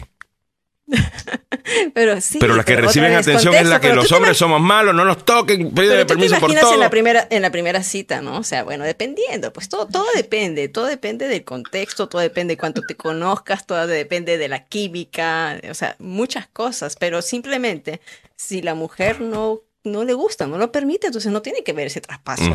¿no? Si tú ya te, te- espérate un momentito, ponte freno, o sea, eh, aguanta el carro, ¿no? O sea, Bueno, eh, volviendo al tema, en el caso de Dani Alves, yo creo que las pruebas de ADN tomadas por los mozos de escuadra, que es la policía catalana, eh, va a ser lo que va a poner en entredicho a Alves y lo que ocurrió y lo que se dio durante la investigación. Así que esto va a picar bastante fuerte y va a afectar a mucha gente. Y lo digo, hay otros eh, deportistas en otros países, en Italia para ser específico, que también están metidos en un lío, pero igual. mm, Ya, Mm. se toma libertades, pues vaya. Totalmente. Pero Ah. vamos a ver qué dice. Greg Trailer está por ahí. Dice totalmente de acuerdo, Alejandro, en lo que respeta cuando puedes pasar en la primera cita con alguien y el hombre va tan lejos como la mujer lo permite, total. O como se le hace en estos últimos años. La mujer va tanto como el hombre eh, le permite, cual sea el caso. Estoy de, estoy de acuerdo. O sea, últimamente es distinto eh, ho- hoy día y todavía yo creo que estamos con diferentes eh, tipos de de visiones sobre este tema en el mismo, en, en un, en un solo lugar. Y incluso de la misma generación. Te puedes encontrar con mujeres bien, pues, como que feministas en ese aspecto, ¿no? De que, eh, you know, pídeme permiso para todo, eh, no asumas que yo quiero hacer esto. Y, y su mejor amiga de la misma generación Es al contrario. puede, es al contrario. Sí, O, sí, no, yo, yo quiero que tú ordenes la comida por mí. Eh, yo quiero que. Las mujeres así que te dicen, no, a mí me gusta cuando un hombre me ordena el, el- el- el plato de comida. Claro, Eh, o sea, se- para ustedes se les hace muy difícil, o sea, porque a, a mí de buena primera. We don't know what the persona- hell to do. Por eso Claro, yo sí, decidí, yo voy a ser yo. Y al que no le guste, bueno, pues no te gustó. Eh, porque eso de estar. Pero ¿cómo haces, por ejemplo? Mira, ¿cómo haces? Supongamos una persona que recién te conoce. Ya. En mi caso, y tú, tú sabes cómo soy yo, Alejandro. Recién Difícil. me conoce. Ah, de- perdón, puede eh, de- de- o sea, ajá. No, pues. sea, me, me conoce un día y al día siguiente me manda un mensaje diciendo, ¿cómo estás, preciosa? Pues, eh, unos lo pueden tomar y dicen, wow, qué lindo cómo habla este hombre, ¿no? Sí, qué, qué bien, cómo se refiere a uno, Ya. como preciosa. Pero para mí es como que, oye, ¿qué le pasa? ¿Quién le dio confianza? Lo conocí en un evento de trabajo. Y, Es que yo creo que eso está pasado. Si tú Claro. conociste a una persona en un evento de trabajo eh, y ahora te está tirando a, a- a ese nivel, número uno, que cae mal. Eh, la cantidad de mujeres que se quejan de eso es, hombres, es impresionante. Stop it. Eh, ahora, si tú y yo salimos en un date y ya salimos en un date, nos gustamos. eh, tal cosa, yo de preciosa, Ya, es otra cosa. yo de preciosa para arriba que te voy a decir, o sea, eh, no, y, pues, y yo creo a que mí no, pues, a- tú y yo. no, no, no, no a ti, chica. Te estoy hablando, tú Ya, me dijiste a que tú harías en una situación a la persona con la que estoy saliendo. Pues. Ya. Ya. No, entonces por eso, o sea, te digo, o sea, uno va y, y yo a veces me siento como que yo pongo siempre el límite y, y no es que quiero, mm, yo amo a mis, a mis oyentes, amo a los que Right. me siguen, amo a los seguidores, pero hay un momento que hay momentos que tengo que bloquear a ciertas personas por, por eso mismo, porque uno se siente, o sea, uno se siente como que ac- acosada, ¿no? O sea, de buena primera, mira, y, y entonces en un post nada más donde uno pone una cosa, comienzan a decirte muchas cosas o en privado te dicen muchas cosas. Entonces, para otras personas, tal vez a otras personas, eso sí les gusta, ¿no? Ya. A otras Me personas, dice. No, claro que les gusta. Eh, y yo creo que usualmente la gente se atrae. Y usted dirá, ¿están hablando de dating en el show ahora? Nosotros en este programa hablamos, Hablamos de cualquier cosa que está en la vida de las personas. Y la, y la realidad del caso es que yo viendo lo que está trending en redes sociales, lo que sea. Oye, en Es. este país debe- debemos, es la vaina de relaciones, es uno de los Es. temas y, y espacios más importantes de conversación Sí. en el mundo entero. Así es. Peor Eh, en bueno, Estados número Unidos, uno, porque ¿eh? todo el mundo se puede identificar, eh, digo yo, ¿no? Pero al final del día, yo creo que también uno atrae a, a la persona correcta. Like, no sé. Cuando salgo con alguien, me, me salen personas que pues, le gusta la manera que yo soy eh, en, en ese aspecto. Eh, como que, no sé, uno, uno tiene cierta energía y uno atrae eh, esas cosas. ¿Me entiendes? O sea, yo no creo que yo jam- jamás estaría cómodo en, en una situación donde hay que tener cuidado con todo lo que se diga porque posiblemente esta persona se puede sentir eh, mal. Like, Yeah, I'm like, claro. you know what, I'm, I'm not for you porque obviamente te voy a ofender. Eh, Cirugía eh, muy fina, querido. Cirugía muy fina. Ay, Exacto, es, you know. o, si, o si te ofende que te abra la puerta, o si te ofende que te, que, que te diga, mira, eh, eh, esto es rico. El te- claro, Oh, eh, you know, caballerismo. O sea, Yeah. si, te, si te molesta eh, ese tipo de, de, de cosas, pues, I may not be your guy. Antonia Peña dice, sí, exacto, la atracción en química es así, pero no cambia. Eh, eh, que hay gente abusiva, totalmente, y la, y la hay. Y, Yeah. y debería, y usted debería saber si alguien está. Mire, las mujeres dan señales. Mm. Los hombres también damos si, si, no, si queremos algo o no. Ah, Sí, lo ¿no? que pasa es que se sí, pero hay que estar pendiente. Y hay personas como Milly que te pueden estar diciendo una cosa y pensando otra. ¿Tú me entiendes? Eh, en, en- en ese aspecto, en ese aspecto. O sea, eh, o sea, Dios agarre confesado eh, al, al, al, al valiente. Eh, Gamest dice, a mí también la gente Pobrecito. cree que porque les digo, ¿quieres un palito? Creen que me pregunta por sexo y yo me refiero a un palito de Bacardí totalmente. Ya. En Puerto Rico decimos, vamos a dar un palo. Que vamos a darle un traguito, un Es palito. un trago. ¿verdad? Un palo, Sí, es vamos a entrar, vamos a darle un palo. Mario González, si a mí me dijeron hola precioso, saltaría en una pata. Ok, Eh, precioso. No. Antonia Peña dice, eh, no, George Núñez, uy, mis Meléndez, no nos bloquear, por favor. ¿Qué? Ay, George. Oh my God. Ma, es muy cierto, hay que darle su lugar porque hay muchos irrespetuosos. Am, eh, espérate, Greg Crater dice, eh, totalmente de acuerdo Alejandro, la palabra preciosa es halago. Después de que se conocen, yo también creo que es apropiado. Pero de vuelta, todo está como pienso algunas mujeres y eso es misión imposible. Ya. Usted simplemente chill. Eh, yo creo siempre ha sido así. La, la- lo pasaba, no había cámaras, ahora es más abierto, más descarado. Muchos ya lo ven casi normal. Eh, Fabiola Pineda dice, buenos días chicos, Ale, cuando me invites a salir, ya sabes que no tenés que sobrepasarte. Gracias, mi amor. Eh, eh, ya lo sabes, Fabiola. Con mucho cariño vamos a estar haciendo todo eso. All right, son las 8.03. Hemos hablado de todo en la mañana de hoy. Vamos a hablar un poquito más de noticias en la siguiente hora. Mantén la sintonía. También quisiera prestar un poquito de atención a lo que está pasando en Perú y también Bolivia. Sí, Y cómo diferentes líderes de países alineados con la izquierda eh, latinoamericana han estado opinando y algunos dicen hasta ayudando a estos manifestantes, algunos los llaman terroristas, son manifestantes, asumo que algunos son terroristas, eh, que están causando eh, todos estos problemas en Perú Así es. ¿Y cómo eh, están en sus financiados? protestas. O sea, Ya. Y cómo están financiados. O sea, que hay una sí, cosa sí. en donde básicamente lo que tiene son estas alianzas de izquierda y alianzas de derecha. Eh, y, y será que la gente ya piensa como, ya dejamos de pensar como país? ¿Qué es bueno para el país?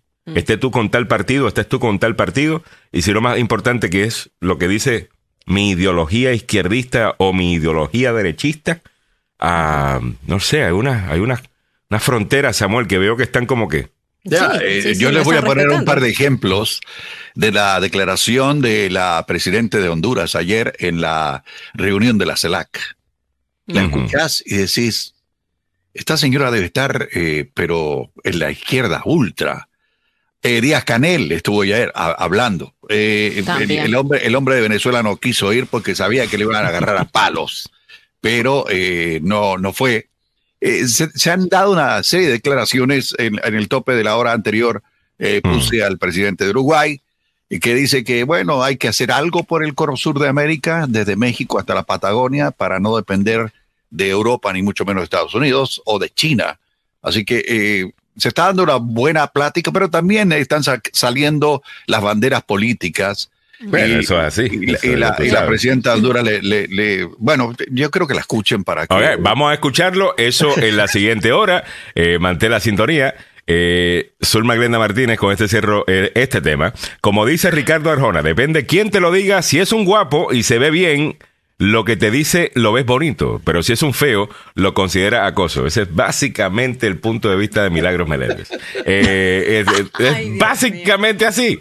Eh, eh, entramos ya en esta discusión un día. pasado. uh, tremenda bronca que Fue se formó en este tremenda show. bronca. Miri no me este dejó show. escapar, o sea, semanas de- tuve yo que pagar esa show. vaina. Vámonos rápidamente con don Samuel Galvez, que entra a salvar esto. Muchas gracias, don Samuel. Adelante con la información. Gracias, Alejandro. El informe de la investigación electoral en el estado de Georgia permanecerá en secreto por ahora. En la zona metropolitana, el proyecto de ley en Virginia instaría a los dueños de armas a ponerlas en un lugar seguro con llave si en la propiedad vive un menor de edad. En nuestra América Latina falleció a los 71 años Álvaro Colón, el expresidente de Guatemala. Muy buenos días, les saluda Samuel Galvez y aquí el detalle de la información. Un juez declaró que un informe final producido por un gran jurado especial que investigó la interferencia ilegal en las elecciones presidenciales del 2020 en Georgia por parte del entonces Donald Trump y sus aliados va a permanecer sellada por ahora. El juez de la Corte Superior del Condado Fulton, Robert McBurney, dijo que estaba considerando publicar el informe después de escuchar los argumentos de los fiscales, quienes instaron a que se mantuviera en secreto hasta que se decida presentar cargos en contra de Trump y una coalición de organizaciones de medios que presionaron para su publicación.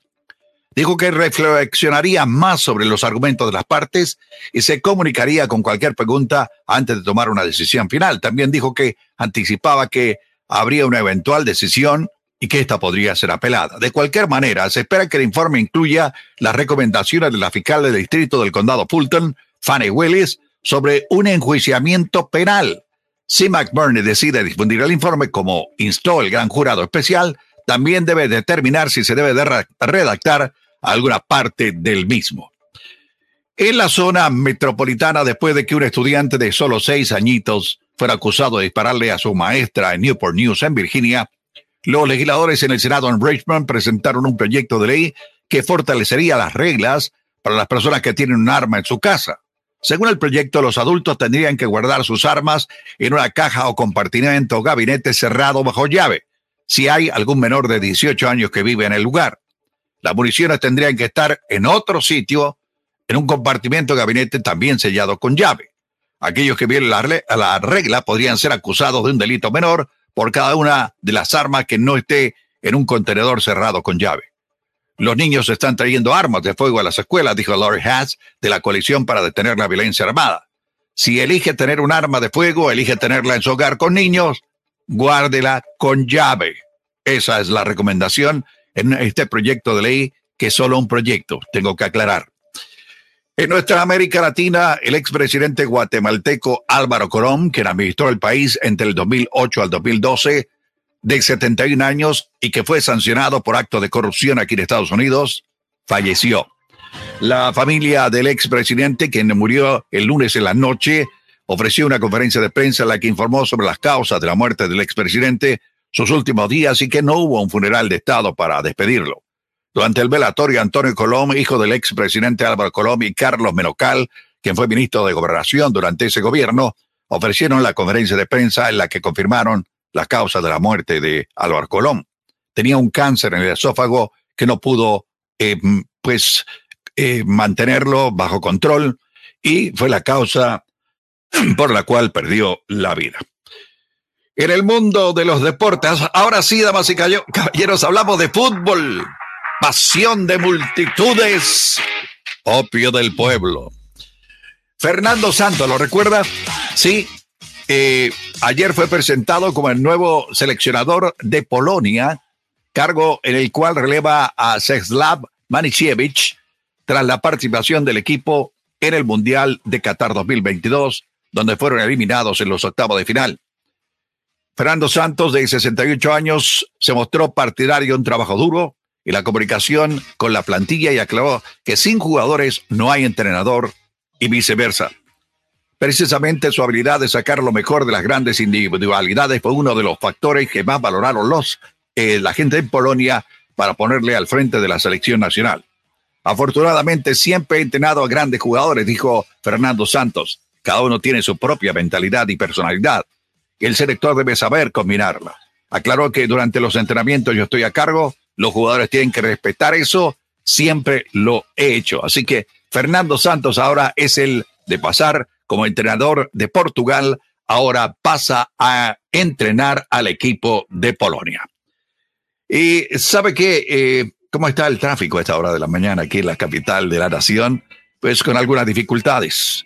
Hay accidentes en la zona, hay uno eh, reportado en el Belway capitalino a la altura del Baltimore Washington Parkway. Manténgase alerta. También hay otro accidente en el Belway antes de la 212 Landover Road. En la 95 viajando sur cerca del Belway también hay una vía que está eh, complicada debido a otro accidente. Hay un incendio que se está extinguiendo en un vehículo, esto en el Baltimore Washington Parkway, después de los edificios de la NASA en el centro Goddard. Así que manténgase, como dicen ahí, con el ojo avisor. ¿Cómo está el tiempo para la capital de la nación? La temperatura actual en la- el centro de Washington, 39 grados Fahrenheit, que corresponden en el resto del planeta a 4 grados centígrados. La lluvia se irá convirtiendo en algunas partes del oeste de la zona metropolitana en nieve. Y en las partes elevadas, obviamente, Hagerstown podría ser uno de ellos, y en la parte oeste en, eh, entre Maryland y Pensilvania. Las máximas a alcanzar el día de hoy en los 49 grados Fahrenheit. Eh, ¿Cómo va a estar el resto de la semana? Pues para mañana un día nublado, máximas en los 47. Viernes mayormente soleado, máximas en los 45. Sábado espectacular con máximas en los 52. Va a estar nublado, pero va a estar bu- buena temperatura. Y el domingo nublado con una pequeña posibilidad de alguna precipitación con máximas en los 53. Así están las noticias, los deportes, el tráfico y el tiempo aquí en Agenda Radio DC. Muchas gracias, don Samuel Galvez, como siempre con la información eh, al día. Bueno, vamos a comenzar con lo que tenemos para ustedes en esta hora, que tenemos bastante de lo que supone que hiciéramos en la pasada hora. Así que vamos a comenzar. bueno, prepárate para tiempo invernal. La llegada de una tormenta hoy miércoles dejará lluvias en el área de Washington DC y posible nieve en el condado al no- en condados al norte y al oeste de nuestra región. So, eh, todo lo que es Frederick eh, County, todo lo que you Ya. know, llega para allá arriba, para casi Pensilvania. Eh, la 181 podría tener una de una a dos pulgadas de nieve húmeda Wow. eh, antes de que comience a llover en la mañana. Eh, mientras que la I-95, en la mayor parte de la zona metro de la capital, así como en los suburbios cercanos, habrá lluvia casi en su totalidad. Así que esto parece que llega a las 10 de la mañana, eh, que llega el sistema. Ya está medio nublado. Eh, bueno, está no- totalmente nublado. Afuera, por acá arriba. Óigame, las 11 personas que murieron en el tiroteo de Monterey Park han sido ya identificadas. Eh, se les recuerda a algunos de ellos como bailarino, bailarines, eh, miembros de, de familia, obviamente, pilares de su comunidad. Ah, muy triste cuando ves a los familiares de estas personas, eh, incluyendo, había un hombre que me llamó mucho la atención ayer, eh, que creo que es del segundo tiroteo, eh, que todavía no sabía si, su- si su esposa estaba envuelta en esto debido a que ella no había regresado a su casa, eh, lo que no era normal. No se, no se podía comunicar con ella. Y encima la policía todavía no había identificado a las personas. Y solamente había una mujer. Entonces, eh, él como que ya sabía que se hablaba de, eh, de, su esposa. Ya. Aquí tenemos la lista, Mili. eh, si nos puedes leer, por favor, la lista de las víctimas del tiroteo en Monterey Park. Este, es, este el del, este es el del sábado. Sábado. Que ocurrió en un ball, en un ballroom, ¿no? En Ya en un salón de baile. Sí. de baile, eh, precisamente para celebrar la llegada del año lunar eh, chino.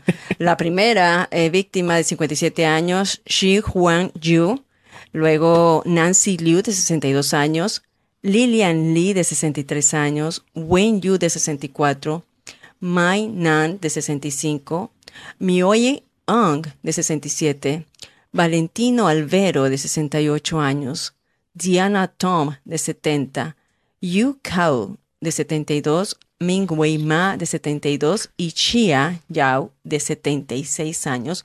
Qué Son pena. las 11 víctimas que fallecieron a causa de este hombre que también se mató, un hombre de 72 años, y que se llevó con él pues la, la razón por la cual había cometido este asesinato. Algunos dicen que es porque no le invitaron, o sea, no le invitaron al baile.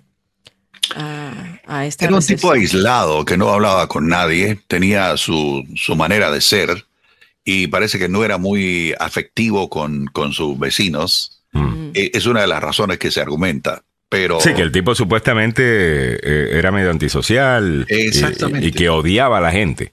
ya, Eh, es lo que dice una persona que supuestamente lo conocía. Muy bien. eh, Aquí hay alguna de las víctimas. Mm.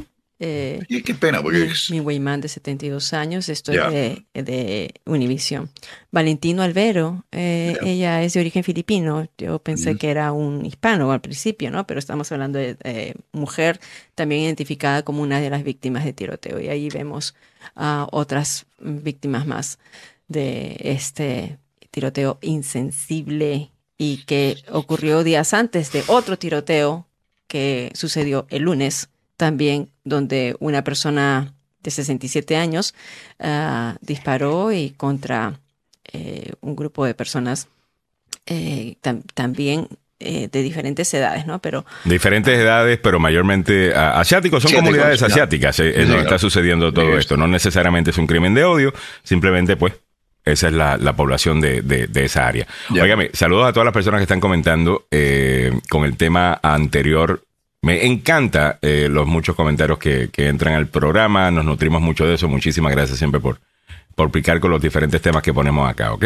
Eh, encontré un comentario que Janet YQ dice ya, ¿qué app me recomienda? Mm. ¿Para qué? ¿Qué tipo de app estás buscando? Mm -hmm. Eh, di, di, déjame saber socializar. qué tipo de app está buscando. Para socializar. Para socializar. Digo yo, no sé de qué, qué estábamos hablando. Salga de su casa. Olvídese de los apps. Hable con gente. Eh, no, no, porque esto de los apps también es un desastre. O sea, yo creo que, sí. que, que, que, esto de. No sé, en mi opinión. El, hay apps la cosa apps. esta de los apps de dating, como Tinder. Eh, o lo que sea, que básicamente si no te gusta la persona, pues you swipe left. No, no, perdón. Ya, Mira, lo barato left. sale caro. Lo barato sale caro. Pero que no hay interacción. No, no, Mira, de nuevo, es, una recomendación, una recomendación, Alejandro, que me Voy, voy, voy, déjame terminar el, el, lo, lo, que iba perdón. a decir de, de, de, perdón, perdón. de este app. Eh, yo creo que eso tampoco ayuda a que tengamos más interacciones con el sexo opuesto, uh -huh. que es la única manera de entendernos mejor. Yeah. Eh, porque pues manda un mensajito, le di like a una cosa tuya y eso inter... no no. No. Eh, yo creo que no sé. Creo que las mujeres quieren un hombre que se levante y diga oiga eh, tú me gustas o eres soltera cómo te llamas podemos salir un día eh, you know y que haya esa interacción. Mm. Eh, ahora es como que todo basado en la cobardía. No voy a hablarle le voy a tirar un mensajito o sea come on. Es difícil eh, encontrar una persona, o sea, es difícil, ¿no? Porque... Hay buenos lugares para encontrar personas, las bibliotecas son buenos lugares, las iglesias son buenos lugares, uh -huh. el, el, el, supermercado es un buen lugar. Supermercado es un excelente supermercado? lugar. Claro que sí. sí. sí. Ah, bueno. Ah, excelente lugar. Yo, yo hago yeah. mis compras online, entonces... mis compras oh online. Oh eh, Frita pescadita. El no, peor pero... de los lugares. el peor de los lugares, ¿cuál sería? El bar. El bar. El bar. Es Totalmente. Número uno, que como creo que fue Gui, que dijo, depende cuántas bebidas en... en espera, ¿dónde está? Embellecedoras yeah. eh, hayas tomado. Eso es cierto. Uh -huh. En un bar tú puedes estar... You know, claro. eh, se incentiva Oye, pero... con alcohol para poder tener eh, la eh, valentía de hablar con una mujer a la cual... ¿Será que le puedo hacer hablar o no? Después de tres tragos, ahí, ahí va. Ajá. claro, sí, pero después de este trago no sabe a quién le está hablando. Exacto. Eh, ¿tú, ¿tú, me entiendes. Eh, eh, y además que las luces en un bar están bajitas. Todo el mundo yeah. se ve lindo en, esa, yeah. en, esa, en, en, esas luces.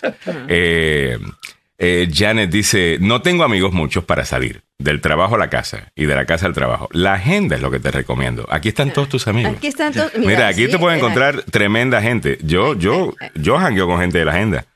Eh, y espérate, es, es espérate, Janet, espérate, Janet. O sea, vamos a hacer una reunión donde vamos a estar todos ahí, te invitamos. Pero también sabes, ¿sabes dónde hay un lugar bueno? Es Piscura, y te voy a decir Piscura. Piscura es una, una, un networking de nuestro querido Ricky Ricardo, Ricardo Villanueva, donde conoces mucha gente, gente de todo, o sea, de, eh, gente de negocios, uh -huh. ¿no? Pero también eh, interactúas y estás yeah. con muchas personas y ellos hacen sus eventos cada mes, una vez al mes, un miércoles de 7 a 9, así que el próximo evento yo te voy a invitar, Janet, okay. para que vayas. Y sí, y yeah. sí, me Espera, déjame dar mi recomendación, pues, Alejandro, de, de las pues, aplicaciones, de las aplicaciones amorosas. en toda tu experiencia. ¿no? en, en toda mi experiencia. No, no. Es lo que te digo, tú no tienes ningún. A ti no te gusta nada. A ellos no les gusta el dating scene, a ellos no les gustan nada de esas cosas. Lo detestan La todo. recomendación yo, para alcanzar detesto. el amor con Milagros Meléndez. Exactamente. En primer lugar, ¿Cómo enamorarse? En primer lugar, en primer lugar, textear con una persona no te garantiza nada porque cuando estás texteando con una persona creas una relación que no es una relación eh, real. Y esto sucede mucho con los datings en aplicaciones. Ahora te lo digo, recomendaciones, entrevistas que he hecho para un artículo y también con psiquiatras y con personas que han hecho dating. Una de las recomendaciones, a ver, Ujú. es, esto me lo recomendó un psiquiatra. Está bien, tú conoces a las personas en una de estas citas. Oye, no se ría, pues, ya. Es que, me, es que Edwin me dice, si le gustan los lampiños, pues ahí está Ale. Total. Eh, Ok, déjeme, se va Dale, dale, serio, dale, dale, déjeme dar esa recomendación.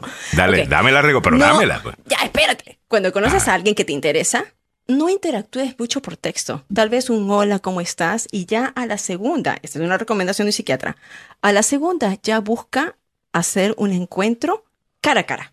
Porque tienes que ver, tienes que ver la, el, el lenguaje corporal, tienes que ver, dicen, hasta el olor. O sea, tú puedes crear de repente una ficción con una persona, te hablas con esta Ah, persona una semana, dos semanas, un mes y ya te haces una figura, un sueño. Y cuando se ven, oh my gosh, no es nada de lo que tú pensabas. No, O sea, hay gente te- prometiendo de todo. todo. por texto. No, ya tú vas a ver, cuando te vea voy a hacer esto. a la final. Esto, entonces, mira, haz una Además que con todos los filtros y las cosas en el día de hoy, Oh, sabrá ya. Dios con quién tú estás hablando. Haz una- siempre cuando tengas una cita, es como si fuera una cita ciega. Siempre dile a alguien dónde vas a estar o con quién vas a estar o que te acompañe tu mejor amiga o tu mejor amigo y le dices, mira, voy a estar con tal persona en este lugar, me voy a encontrar con ella, por si acaso, quédate por allí, ah, por si acaso, porque tú no sabes con quién te vas a encontrar. Segundo, nunca aceptes, Te quedaste. toma como unas tres horas, ¿no? Ok. Eh, Te estás cortando, negra. te está cortando. Eh, no no sé por qué eh, el internet eh, robado o hay alguna protesta eh, cerca tuya.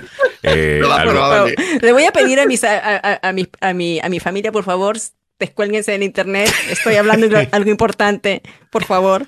Sí, todo Oye, el mundo desconéctese, Desconéctese, eh, del por internet. favor.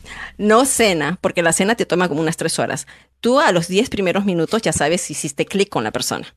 Entonces, imagínate si es una cena, te quedas enganchada por tres horas y no puedes salirte de allí. Entonces, la recomendación es un café a las 4 de la tarde. Porque a las 4 de la tarde, cuando tú ves que no haces conexión con la persona, tomas un ratito el café, a los 10 minutos dices, mira, ¿sabes que tengo que ir a trabajar? Tengo que regresar a mi trabajo, o tengo que ir a cenar, o tengo que hacer esto, y entonces te zafas y te vas más temprano, más, más, ah, ah, o sea, no tienes que estarte aguantando tanto tiempo. Eso.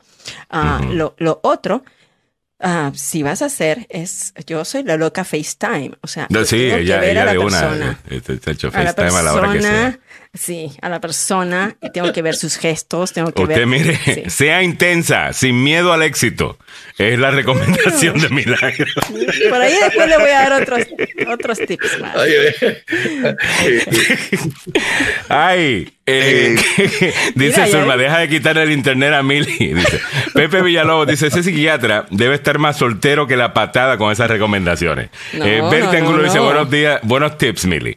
Eh, dice Ya. Alessandro Monterroso, no sé por qué cuando Mili da consejos de pareja, suena como las mu- las muchachitas que salen en la tele dando consejos de cómo ser madre, pero ellos no tienen hijos. Eh, total. Tú odias el dating scene. Eh, y es que hay mucho que odiar. Y es que hay mucho que odiar Mira, bueno, scene, sí. ¿sabes lo que pasa? Yo hice dates, ya, yo hice date cuando era jovencita, ¿no? Cuando era chica, y yo me casé a los 23 años y estuve en un matrimonio por 26 años. Entonces. Sí, mí- Mili es súper conservador. Imagínate. Pero tú le dices a Mili, no, 26 salimos años. dos veces, tú eres mi novio. Eh, sí, sí o no. Usted es mío. Ya, Eh, no, no, o sea, alguien te no, besa y uno, ya es. Ok, ya somos novios. Y yo le digo a no. Mili, pero tú no puedes ser tu novia. I mean, just for that. Eh, like, No, imagínate. ya aprendí, ya aprendí. O sea, Eh, es- es 8, difícil. tengo, 26. tengo, por favor, Aunque llegar a eso con Mili debe ser hor- horriblemente Lean- difícil. Porque, Lean mi blog, lean mi blog, Milagros Now, cómo hacer dating después de los 50 años, después de haber tenido un matrimonio tan prolongado y uno tiene que volver a empezar. O sea, yo hice dating cuando era en 1992, 1990, otra época, nada Ya. que ver. Y ahora tengo que aprender a hacer un dating. ¿no? Eh, eh, María Amelia Zuleta te apoya. Mili, no le hagas caso. Yo opino como tú. Qué lindo. Perfecto. Eh, Greg Kerler dice, Mili, Mili, Mili. Ay, bendito. Mario González dice, voy atrasado en su programa, ya pago de Google Ads hasta dos mil dólares al día. Oh, hasta dos mil Oh, dólares. Eh, wow. Mario. Wow. Eh, Wow. te debe ir bien en tu negocio, eh, si ese es eh, tu, tu- tu presupuesto. Eh, felicidades, pero sí, es un abuso, ¿no? Eh, ok, son las 8.27, déjame... Saluda al día. Saluda al día. Ya, Y bueno, déjame darte los precios de la gasolina. Presentado por el abogado Carlos Salvado, salvadolaw.com. Estos son los precios de la gasolina para hoy. En comparación con ah, el día de ayer, ha subido 4 centavos el promedio nacional. Ahora estamos pagando 3 dólares 48, áreas más baratas, áreas más caras. Por ejemplo, en Texas está a 3.11, donde ha subido 8 centavos. En Florida también subió 8 centavos, 3 dólares 56. En nuestra área, DC está igual que ayer, 3 dólares 62. Maryland 3.51, ha subido 2 centavos. Subió 3 centavos en Virginia, 3 dólares 39 es lo que estamos pagando para este 25 de enero. Sigue siendo Eh, más ve- barato, ¿ah? ¿Ah? Sigue siendo más barato en Virginia. Sí, Yep. eh, Virginia está ganando eh, en ese aspecto. Eh, dice Miguel Ángel Sosa, Mili está como la viejita del Titanic. En mis tiempos se ligaba de esta manera, totalmente. Eh, se ligaba. Óigame, hablando de cosas que tienen que ver con pareja, ¿sabes que lo de Shakira y Piqué y todo eso? Bueno, ahora hay un video de la mamá de, de, de, de- de- de- de Piqué, supuestamente mandando a callar a Shakira. Yo vi el video, yo no creo que a Shakira que le está diciendo eso, pero el internet le gustó y con esa es la narrativa que se fueron. y, y olvídate, opina en contra de eso y te caen eh, arriba. Eh, pero encontré una cosa muy interesante que tiene que ver con política y con este tema, eh, que le quiero eh, mostrar. Eh, vamos a escuchar a Katia Mabel González, Sí. eh, diputada nacional. Eh, ¿Esto es en dónde? Paraguay. En Paraguay. Vamos a escuchar. Cuando se ve esta unidad, no me queda sino decirle, te felicito que bien actúas. Mira. De eso no me cabe duda. Con tu papel continúas. Les queda bien ese show de oposición y oficialismo al mismo tiempo. Y cuando se ve esta unidad, Santo Padre. no me queda sino decirle, te felicito que bien actúas. De eso no me cabe duda. Ok. Papel Eh, continúa. eh, entonces, hasta ahí ha llegado todo esto. Santo No, no. Padre. Pero a un ratito, yo hice la investigación. Esto lo puso Molusco, ¿no? Pero este video es de oh, septiembre de 2022. ¿Ok? Que se, con la primera canción que le- se la tiró para Piqué, que era más suavecita, que la Paquita del barrio dijo que no era muy fuerte, la primera canción. Te felicito y luego monotonía. Entonces, sí. Espérate, Alacan dicen, no usen filtro, porque si se pierden, no las van a encontrar. Estarán buscando a la persona equivocada, ya que sin filtro se mirará diferente. Incluso pensarán que es otra persona. Totalmente, deberíamos tener una you know, prueba, como un comprobante.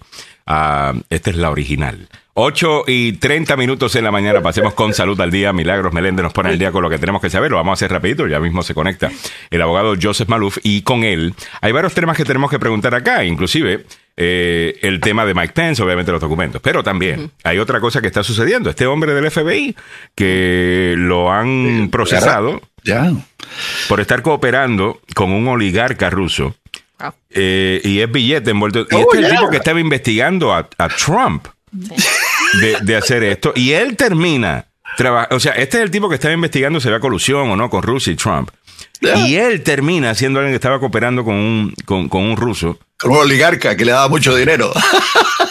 Cantidades. Obviamente, la- el lado Trump está muy contento en el día de hoy. Yeah. Eh, y, y si ese es el caso, pues ese es el caso. Aquí lo vamos a comentar igual. Eh, es noticia y lo vamos a comentar. Eh, pero bueno, eh, pocos triunfos tiene Trump últimamente y este yo creo que es uno de ellos. Eh, vamos a hablarlo en breve con el abogado Joseph Maluf.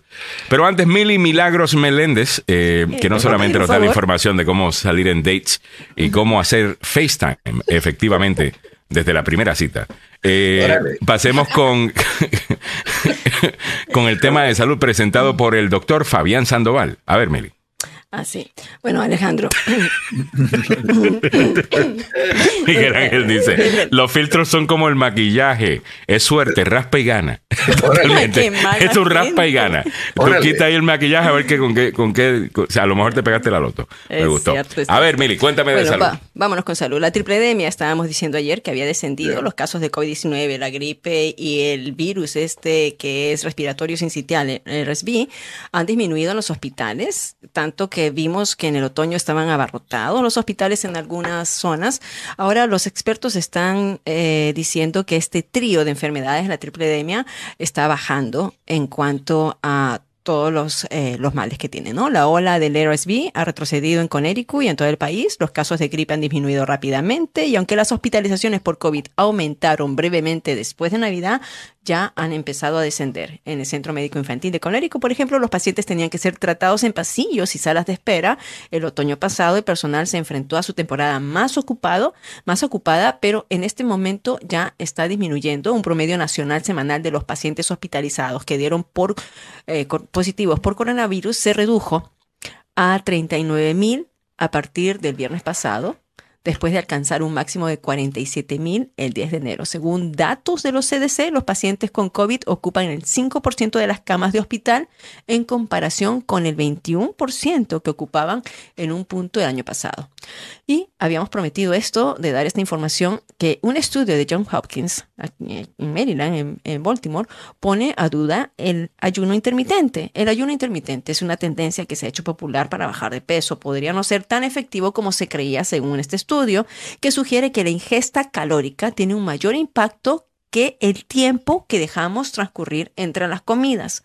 La investigación a cargo de científicos de la Universidad Johns Hopkins analizó los patrones de alimentación de 547 personas y para su sorpresa los científicos no encontraron ninguna asociación entre la reducción de peso y el tiempo en que estas personas pasaban sin comer. En contraste, Conoce a aquellos tres que mamás comían que cuidan sus finanzas a su múltiples veces. En contraste, aquellos que comían, espérate mi chancleta, ah, perdón, aquellos que comían múltiples veces con porciones más pequeñas durante el día fueron más propensos a bajar de peso. Eso lo practico yo. Bueno, y termino esta sección con una- un punto triste. Muere de cáncer la madre hispana cuya familia llegó a Estados Unidos con una visa humanitaria desde Colombia. Esta noticia estaba por, todas por todas partes pidiendo ya buscando el apoyo para esta joven de 27 años, quien es madre, y que lamentablemente falleció a causa de un tumor al cerebro. Hoy tenemos un angelito en el cielo que nos cuida, dijo a través de un Instagram Sergio Vega, esposo de Paula Durán y quien viralizó su historia. Murió en mis brazos, dijo, la abracé, la abracé y estuve ahí hasta el último suspiro. Apenas la semana pasada, el gobierno de Estados Unidos le otorgaba a los padres de la colombiana de 27 años una visa humanitaria para acompañarla durante su enfermedad en su casa de California. Paula, a los 27 años, madre de tres hijos, fue diagnosticada en el octavo mes de embarazo con cáncer de estómago. Tan joven, tan Sí, joven ella. Y un Qué pena. tumor de gran Qué tamaño horrible. en el cerebro. Qué horrible. Y esto vamos a adelantar un poco más eh, el día de mañana, que hay más personas jóvenes padeciendo de cáncer en este momento. Mm. Muy bien. Así que cerramos este segmento traído usted por el doctor Fabián Sandoval de la Clínica y Centro de Investigación de Emerson. Usted puede llamar al doctor Fabián Sandoval no solamente para ser atendido en la clínica, sino también para participar de estudios específicos que a la larga ayudan muchísimo a la comunidad. Pueden hacerlo eh, llamando al 202 239-0777, 202-239-0777. Muchas gracias, Milagros Menéndez, por la información. A las 8.35, ahí está Mr. Joseph Malouf. Vamos a hablar con él en el día de hoy sobre toda esta gente que tienen documentos, abogados que no se supone que tengan, incluyendo Mike Pence, que parece que fue... Deberían de estar indocumentados, es lo que está diciendo. abogado, sinceramente, eh, el, aboga- el, el vicepresidente Mike Pence, eh, ex vicepresidente Mike Pence, parece que hizo una búsqueda, él mismo, y encontró que él también eh, tenía algu- algunos documentos. Efectivamente, ¿Cuántos de las- estos usted piensa que va a salir en las próximas semanas, abogado? yo creo que vamos a ver más. Yo creo Mucho que tal también, vez, tal vez es un problema obvio eh, y, y que no nadie lo había revelado y ahora lo estamos viendo y es un problema serio. Ahora, eh, la verdad es de que eh, tenemos un sistema de clasificación que clasifica todo. Si estornudas, lo clasifican. Ya. Ah, tenemos eh, Guau. diferentes problemas que, que lidiar con ellos va a ser un trabajo duro, pero va a ser importante porque lo que sí creo que sabemos ahora es que no solamente 330 millones de ciudadanos americanos sabemos este secreto, pero lo saben los rusos, lo saben los cubanos, lo saben los venezolanos, Iraníes. obviamente Irán, eh, y, y- esas cosas nos pone en una posición vulnerable con el resto del mundo y adicionalmente te hace pensar qué tanto va a ser Inglaterra y Alemania eh, eh, y otros países que han confiado en nuestra inteligencia Mm. y ver la falta de inteligencia. Ya. ah, que ¿Cómo van a confiarnos con secretos eh, que podrían afectar este y que siempre han afectado al mundo entero? No es el país, es el mundo entero. Estados Unidos Mm. juega un papel muy importante en el mundo. en el mundo. Y si Estados Unidos es un lugar donde tú no puedes confiar, dar un, compartir un secreto porque puede parar en la cocina, en una cafetería, en una barbería, una, o sea, you know, en una tienda que vende cosas usadas. Oh, mira, me encontré un documento secreto aquí de, de Donald Trump o de, de George Bush o de quien sea, Barack Obama. El problema es serio, pero eh, la diferencia no puede ser más dramática con lo que pasó ayer, aunque creo que esta es la segunda Navidad de eh, Donald Trump. Eh, a ver ahora otra persona más con documentos clasificados normalizando el Esto, hecho de ya. que él tenía, y eso es lo que el pueblo entiende. El pueblo Aunque no es muy entiende. distinto, ¿no, abogado? Y Quisiera hacer esa aclaración de, de hacer esta distinción de que con Joe Biden y con el vicepresidente Mike Pence, ex vicepresidente Mike Pence, una de las cosas que, que entiende, bueno, una de las cosas que nos dimos cuenta es que ellos se encontraron, ellos reportaron al National Archive y se hizo lo correcto para que esos documentos regresaran donde tienen que estar. Donald Trump se estaba peleando con el sistema de justicia. Ahí. Ese ruido. El micrófono del, De- del, abogado Maluf. del Parece abogado que hay tiene un algo. cable que está algo flores. Fuera de fase, ya. A ver. Estuvo Ahí. dando un dolor de cabeza en la mañana, pero Ahí lo está puedo bien. tirar Ah. a la ventana. Ahí está bien, abogado. Y la, y la diferencia de lo que estaba haciendo Trump, que era básicamente con todo y que el Departamento de Justicia le estaba pidiendo, por favor, entregue esos documentos, esos documentos no son suyos, usted no se los puede. Él decía, no, no, yo ni siquiera los tengo, a sabiendas que los tenía.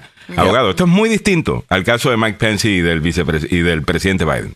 Absolutamente. Y déjame decirte que hay dos secciones de la ley penal que aplican en este caso. La primera es la sección donde tú tienes posesión de documentos y tienes la intención de quedarte con ellos. Eso conlleva cinco años en cárcel. La segunda parte Mm. es donde tú tienes, sabes que tienen los documentos, te quieres quedar con ellos y se los expones a personas que no tienen la autorización para verlos. Eso conlleva eh, 20 años en cárcel. Entonces, el problema y la diferencia en términos legales tiene que ver con el conocimiento de tener estos documentos en tu posesión y también después de tener esa sabiduría, ese conocimiento, ahora no querer devolverlos. Ahí es donde hay un crimen. No es un crimen encontrar los documentos, llamar al Departamento de Justicia o al Departamento de Archivos Nacionales, que es lo que han hecho aquí, reportarlo, ellos mandan al FBI a recoger los documentos.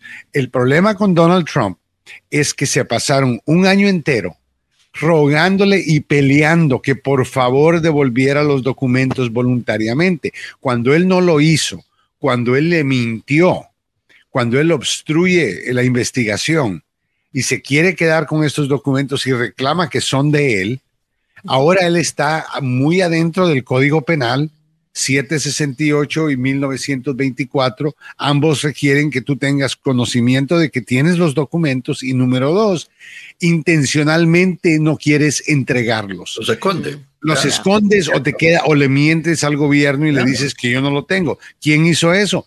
Donald Trump. Ya. ¿Quién más? Sus abogados con la directivo, de- con el directivo de Donald Trump que lo hiciera. Entonces, eh, en términos legales, uno es un crimen, el otro es un error. Ya. Mm, ya. Es verdad, dos o tres veces, abogado.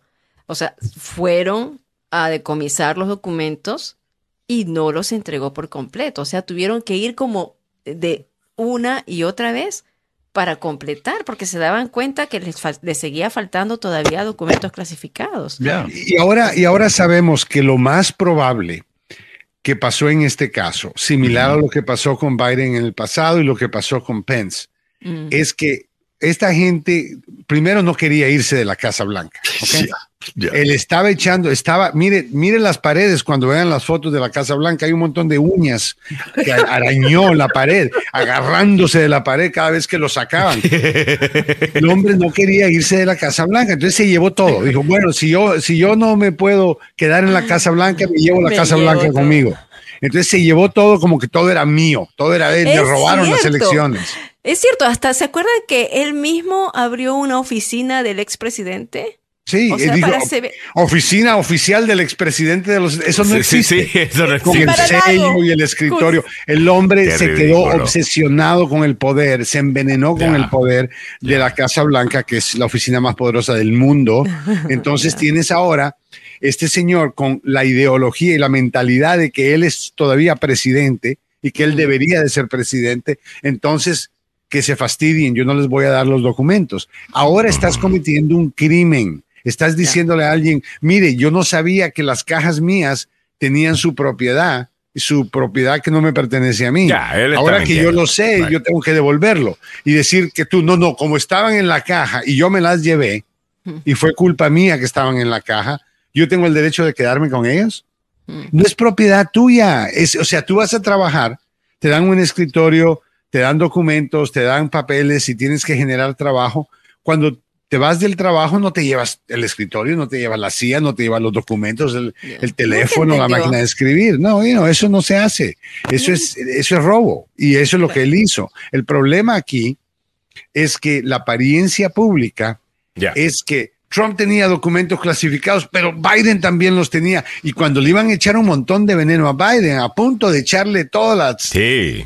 a punto de caerle encima, viene otra bendición y sale que Pence Esto es buenísimo para Joe, esto es buenísimo para Joe Biden. Muy Definitivamente. Biden ya salió del problema. Sí. Biden, y está Biden- fuera de los titulares con el tema de los documentos. Lo Ahora es Mike Pence, right? Mike Pence confirmó que lo que se hace cuando uno es honesto es lo mismo que hizo él y lo que hizo Joe hecho Biden. totalmente. No lo que hizo Donald Trump. Nadie puede comparar lo que hizo Mike Pence con lo que hizo Donald Trump, pero es exactamente e idéntico de lo que hizo Joe Biden. Llamar al gobierno, mire, me encontré estos papeles, recógenlos.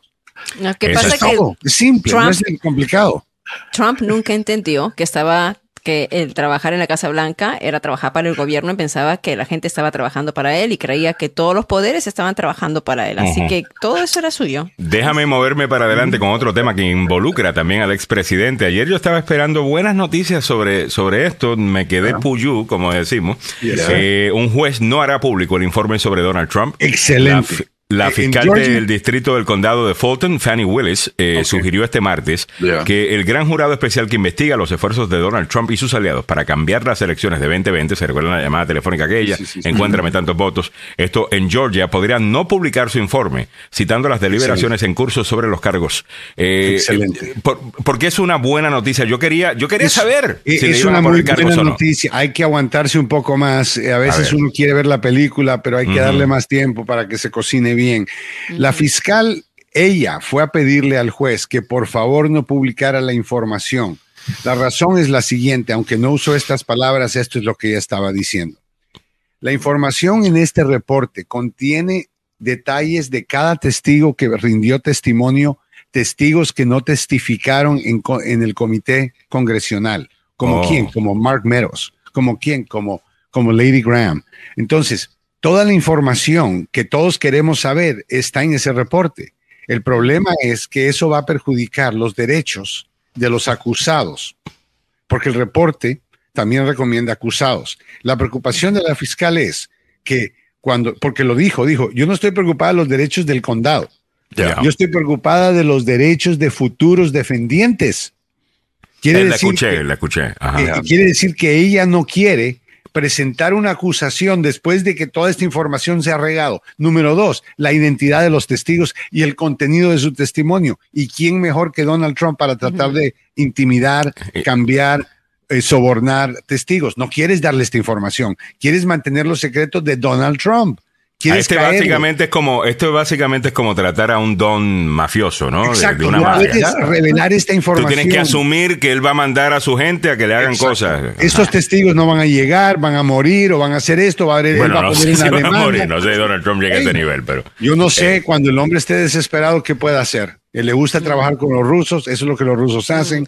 I don't No, know. no, Oye, los hablando envenenan, de eso, abogado. Los envenenan, los envenenan. lo, quería, O le- sea, no, como, en, no como Rusia, malos. que se Como en Rusia, suicidan. solo los enven- se suicidan solo. O sea, no, lo que pasa en Rusia es que cuando usted está en desacuerdo con el gobierno, usted entonces cuando se acuesta a dormir, se despierta a medianoche queriendo volar de su balcón, que está en el, el- se el tira. 80 piso. Y de ahí se tira siempre. Eso es, o sea, son sueños que ocurren en, en Rusia. Increíble. sueña, Abogado, ¿verdad? hablando de, de- de eso, y en breve eh, Nancy Onassi dice ya como un gángster, es un, un, un gángster. Ah, hablando de... de- de- ¿Qué es eso? de- ya, ya mismo vamos a, lle- a- a llegar a, a la parte gángster de, de Donald Trump. Pero aquí hay una cosa con lo de Rusia, eh, abogado, que me, me parece que Donald Trump está teniendo un buen día en estos últimos días, con esto de que el- aquel agente especial del FBI que estaba investigando si había una trama entre Rusia y la campaña de Donald Trump en 2016, eh, termina siendo arrestado y procesado por cooperar con los rusos y específicamente con un oligarca que estaba en una lista de sanciones. Sanciones, exacto. Eh, y a Donald Trump le preguntaron sobre esto ayer y dijo, ¿sabes qué? Espero, you know, eh, que en el infierno lo esperan. Algo así fue lo que dijo eh, Donald Trump. Eh, Esto yo creo que le funciona bastante a Donald Trump, abogado. Eh, el hecho de que este agente del FBI que supuestamente iba a investigar si Trump estaba ayudando a los rusos, o se estaban ayudando mutuamente, termina cooperando con los rusos. Eh, y Bueno, ahora eh, es pero procesado. el hombre es un criminal. Lo único que te puedo decir, lo han arrestado y te arrestan. Pero el argumento, pero el argumento de Trump argumento, era de que esa gente, que el FBI supuesto. estaba dañado, que el Por FBI es corrupto. Eh, eh, supuesto. esto empieza a sonar como que es cierto, abogado. Hasta cierto punto, pero recordémonos que es con Rusia, es con la, la eh, ¿me entiendes? Ese es un lugar, él no puede atacar a los rusos. Va a ser interesante que Ujú. tanto pueda decir, pero me parece que esta persona hizo dos cosas ilegales. Número uno, empezó a trabajar con rusos en el departamento, que él trabajó en el departamento de inteligencia, Mm. en la misma sección Claro. con información relevante a lo que estos eh, rusos eh, o el oligarca quería que él hiciera. Mm. Número dos, recibe dinero sin que lo reporta de lugares extranjeros. Y, y eso también es otro problema legal que, que- que se le va a presentar a él, serio. Ah, y esas cosas, eh, no estoy seguro si pagó o no pagó impuestos, pero creo que no sé si fue él o otra persona relacionada. Ah, eh, también es otro problema que ves en estos casos. Así que, o sea, hay gente criminal que comete crímenes en todos lugares, ya sea adentro del gobierno, ya sea fuera del gobierno, pero no tiene nada que ver con ninguna conspiración en contra de Donald Trump y tratar de implicar a Trump en ningún tipo de crimen. Es simplemente una persona cometiendo un crimen y Trump aprovechándose de la oportunidad para tratar de, ah, miren, miren, no, eh, toda esta gente es corrupta. No, hay una persona corrupta, siempre han habido, mire, la FBI, la CIA. Ya, ya, y que ese FBI ya. sea corrupto no significa que Trump no sea corrupto. Exacto, Eh, y no significa bueno. que él estaba necesariamente haciendo los crímenes que espías han hecho en el pasado. Mm. O sea, que no es que estaba espiando, no, No es, un- estaba espiando. no es traición a la patria. Exacto, no es traición el crimen. Muy bien. Eh, esto es de. Este es el tipo. Ok. Sí, este es el tipo. 8 y 50 minutos en la mañana. Hay puro billete metido. Es lo- eh, estaba con un albano, estaba con, eh, con eh, un agente ruso. Habían eh, tres países de esos. Sí, esos raros, de- castigados. que, que hay en. Y la en otra Europa. cosa es que tú no puedes trabajar con ninguna persona que está bajo sanción. Cuando tú trabajas bajo sanción Mm. con alguien, cuando trabajas con alguien que, que está bajo sanciones americanas, por ejemplo Venezuela, Que eh, Trump pasó una orden diciendo nadie puede trabajar con nadie de Venezuela en Venezuela. Si tú lo haces, ahora tú es el que vas a ser castigado por haber violado esa orden. Entonces, ese es un problema que él tiene también. Él no de- puede haber trabajado con este oligarca porque el hombre estaba bajo sanciones americanas. Nadie podía en Estados Unidos trabajar con él. Muy bien. Abogado, hay otro tema que me pareció muy bien. Ayer los medios le dieron algo de atención, fueron a la rueda de prensa, tan pronto empiezan a hablar de las to- de- del tema, de, de detalles, la prensa se sale de la rueda de prensa, eh, porque eso ya pues no es interesante, eh, porque a veces les aburre eh, la, la- la gente con la información, que me parece que eso contribuye al hecho que estamos tan mal informados. El Departamento de Justicia ha presentado una segunda demanda antimonopolio contra Google. El Departamento de Justicia de Estados Unidos presentó el martes su segunda demanda antimonopolio contra Google en poco más de dos años. Es la última señal de que el gobierno de Estados Unidos nos está retractando de los casos contra las empresas de tecnología, incluso a la luz de un historial mixto en los tribunales sobre demandas antimonopolio.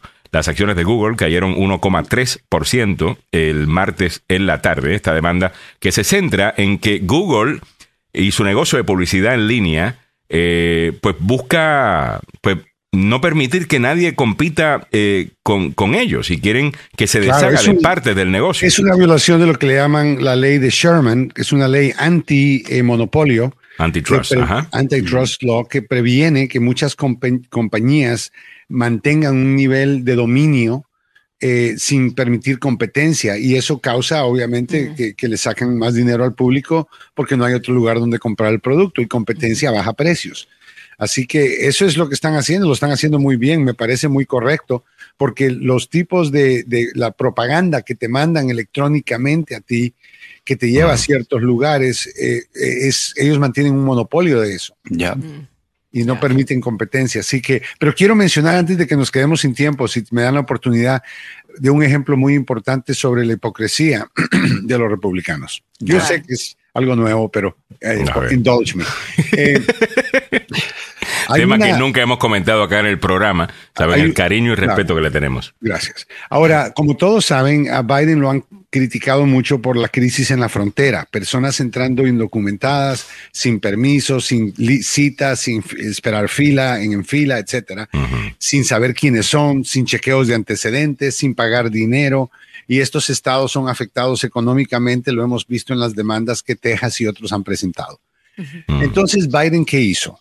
Bueno, averiguó quiénes estaban cruzando. No era los tres países del norte de Centroamérica, pero lo contrario, eran cuatro países del área, el Caribe más que todo, Cuba, Venezuela, Venezuela el Haití y Nicaragua. Ahora, de ahí está entrando la gente y están entrando, como lo mencioné previamente, ilegalmente, sin chequeos ni nada. Entonces, Biden creó un programa humanitario bajo la ley humanitaria que Estados Unidos tiene que le permite a un presidente hacer este tipo de programas. Primero, tiene que ser algo humanitario y número dos, tiene que beneficiar al país. ¿Cómo beneficia al país el programa que él pasó? Él pasó un programa de parol que requiere que la gente no entre ilegalmente en la frontera o son castigados con que nunca pueden participar en el programa. Número dos, requieren que espere en línea, en fila, como querían los republicanos. Número tres, solamente van a recibir un, un, permiso de dos años. No es una visa permanente, no es TPS, no se pueden quedar aquí el resto de su vida, pero dos años para trabajar legalmente. Tienen que tener un chequeo de antecedentes antes de venir, tienen que tener un patrocinador, porque los republicanos criticaban lo que le llaman carga pública, que mucha gente entra y se convierte en una carga del gobierno y tenemos que mantenerlos. Bueno, la gente que entra bajo este programa tiene que tener a alguien más privado que los va a mantener. Punto y final. Y número tres, que esto es lo más clave para mí, está entrando la gente legalmente, como queremos que entren. ¿Y cuándo? Están entrando cuando necesitamos gente para trabajar. Mm. ¿Cómo no va a beneficiar al país? Eso es absurdo, por supuesto. Pero ¿qué hicieron 20 gobernadores del país? Mm. Presentaron una demanda en Texas, en las cortes tradicionales donde pararon DACA y todo eso, argumentando que este programa es ilegal argumentando que este programa es un exceso de autoridad. Damas y caballeros, este es un perfecto ejemplo cómo los demócratas han hecho algo, algo, pero mire, 30 mil personas al mes va a poder, van a poder recibir este permiso. Y, no, y tenemos data, tenemos data, abogado. Escuche esto, esto para eh, secundar su punto. Dice, menos migrantes, las estadísticas internas del gobierno de Biden aseguran que desde que fueron anunciadas las medidas el 5 de enero, el promedio diario de migrantes detenidos luego de cruzar la frontera entre Estados Unidos y México sin permiso legal han disminuido en más del 40%. Sí. O sea, y vas a ver está teniendo un, un efecto. Funciona porque te están dando lo que los republicanos siempre le han exigido al inmigrante tener. Es papeles. tener papeles, permiso, esperen en fila, haga chequeos de antecedentes, no sea una carga pública. Le están dando todito lo que ellos quieren Exacto. ¿Y qué es lo que hacen? Van a la corte para tratar de pararlo. Oh, quiero escuchar el argumento. Su señoría, yo prefiero que entren 80 mil personas al día en la frontera ilegalmente con quien no sé de dónde vienen, no sé quiénes son, y ataquen nuestro sistema económico en el, en el Estado, vacíen las, las, las cuentas bancarias con tantos gastos, a que se implemente un programa que requiere que la gente privada, que el- los amigos y familiares de esta gente los mantengan, que requiere que se chequeen sus antecedentes, que requieren que vengan por avión, que vengan organizados, que vengan en orden, no de oscuras. Y ya estamos viendo los resultados. Ya Abogado, vemos la están- mejora. Tiene, o sea, Ya. lo, lo que estoy enseñando, la razón por la cual quería hablar de esto es que esto es un ejemplo claro. ¿Cómo Ya. es que los republicanos no quieren resolver la crisis? Quieren la echarle crisis. más fuego a la Claro. crisis. O sea, qué, qué hipócritas, por favor. Que, ellos critican hipócritas. inmigración y ellos son los que han creado el problema de inmigración. So, ¿Para qué? ¿Para criticar al presidente? No, hagámoslo para resolver el problema. Y me parece bien, abogado, porque- los republicanos ahora se van a ver forzados a decir lo que ellos quieren decir. Y para muchos de ellos es lo que quieren decir. Sí. Que usted nunca le molestó que eran indocumentados o que entraban por la frontera. A usted le, molestaba qué tipo de inmigrante estaba Exacto. llegando y de él dónde. quería, Right. si, las, si las personas entrando son una avalancha, pero avalancha de modelos, Ya. ¿tú crees que hubiera, bueno, no solo modelos, Ajá. nórdicas y Ajá. jóvenes? Por favor, nadie, no fat checks y nadie después de 50 ah, libras de sobrepeso. No, no, el hombre, estoy bromeando, please. I love everybody. He Pero- loves everybody. no, el hombre, el hombre tiene su, lo dijo, lo dijo en frente de un montón de senadores, que por qué no viene la gente de, de Europa blanca, gente como su esposa, a modelos.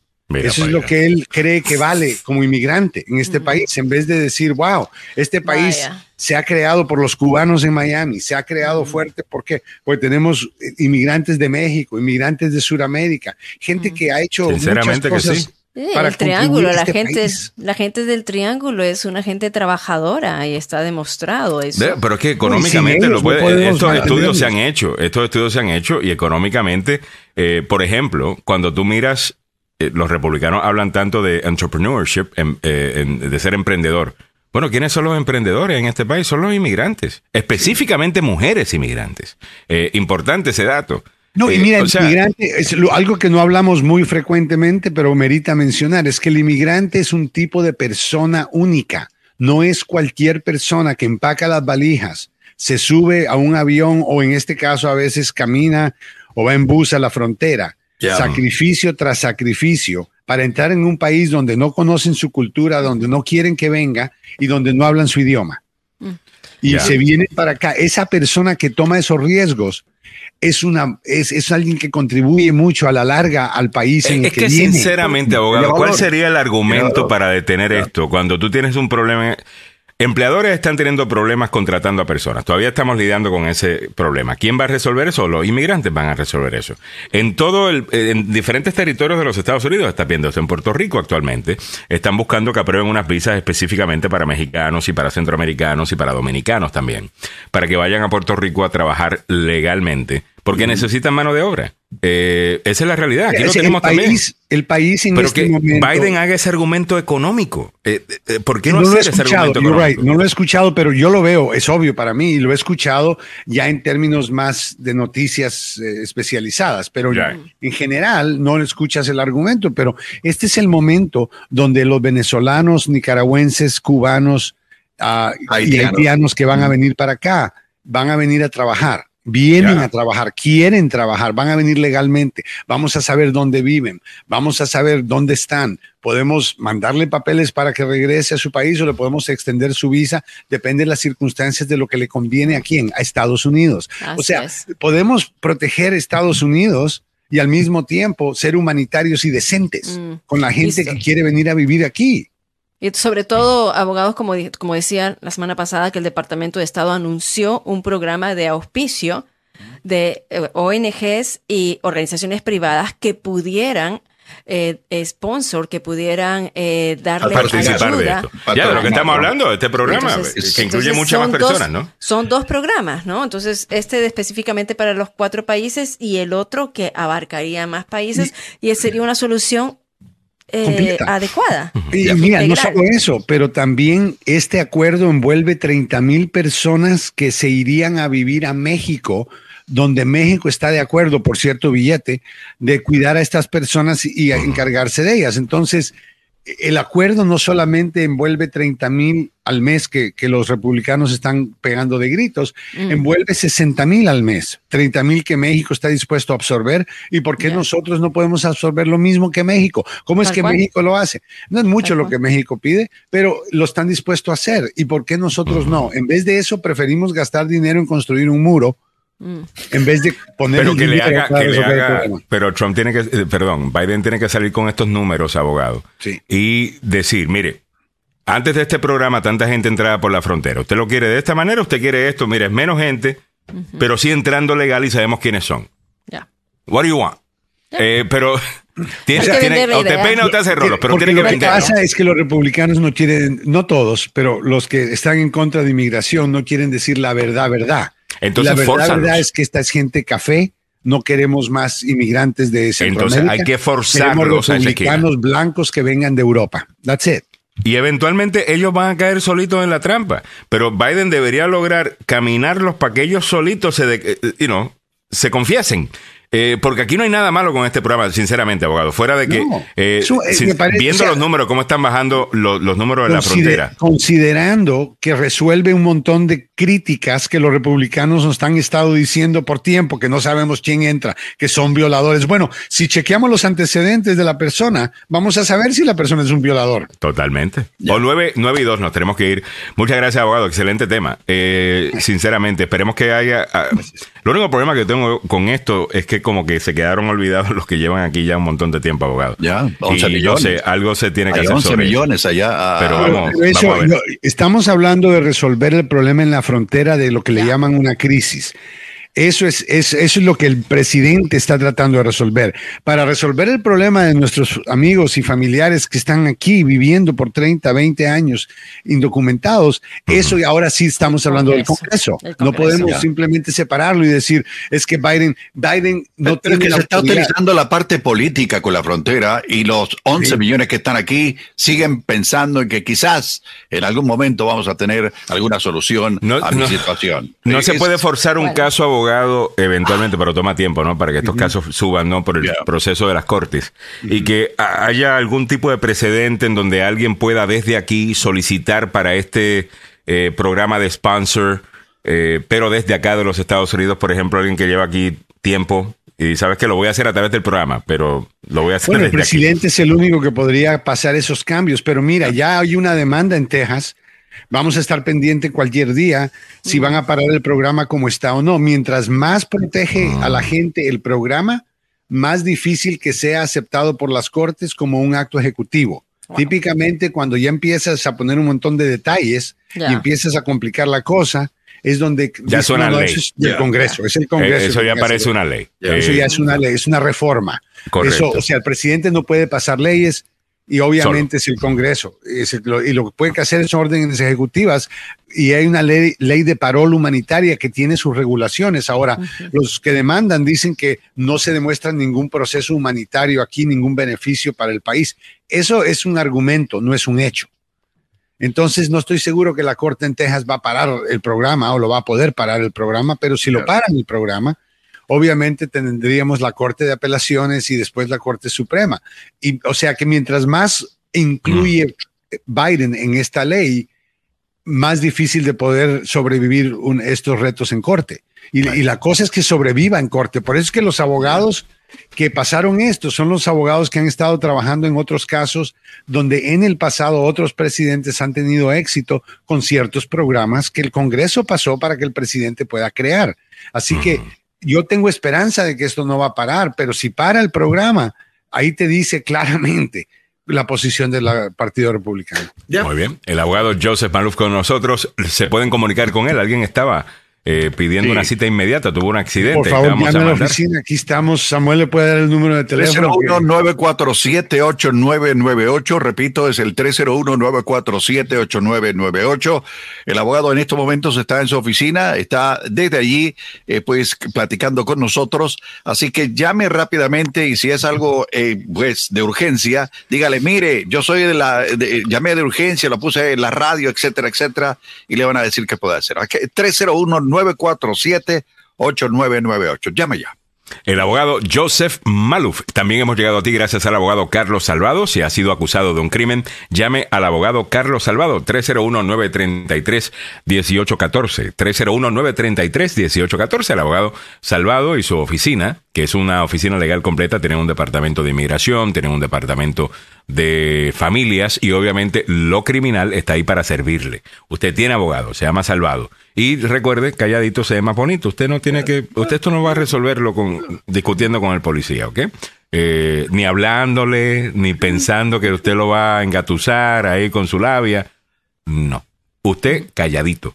Deje que Carlos Salvado bregue con el tema. 301-933-1814. 301-933-1814. Bueno, muchachos, ¿qué viene a continuación? Por supuesto que viene el doctor Fabián Sandoval. Está tocando la puerta hace rato. Muy bien. Bueno, yo me voy hasta mañana a las 7 de la mañana. Chao, chao.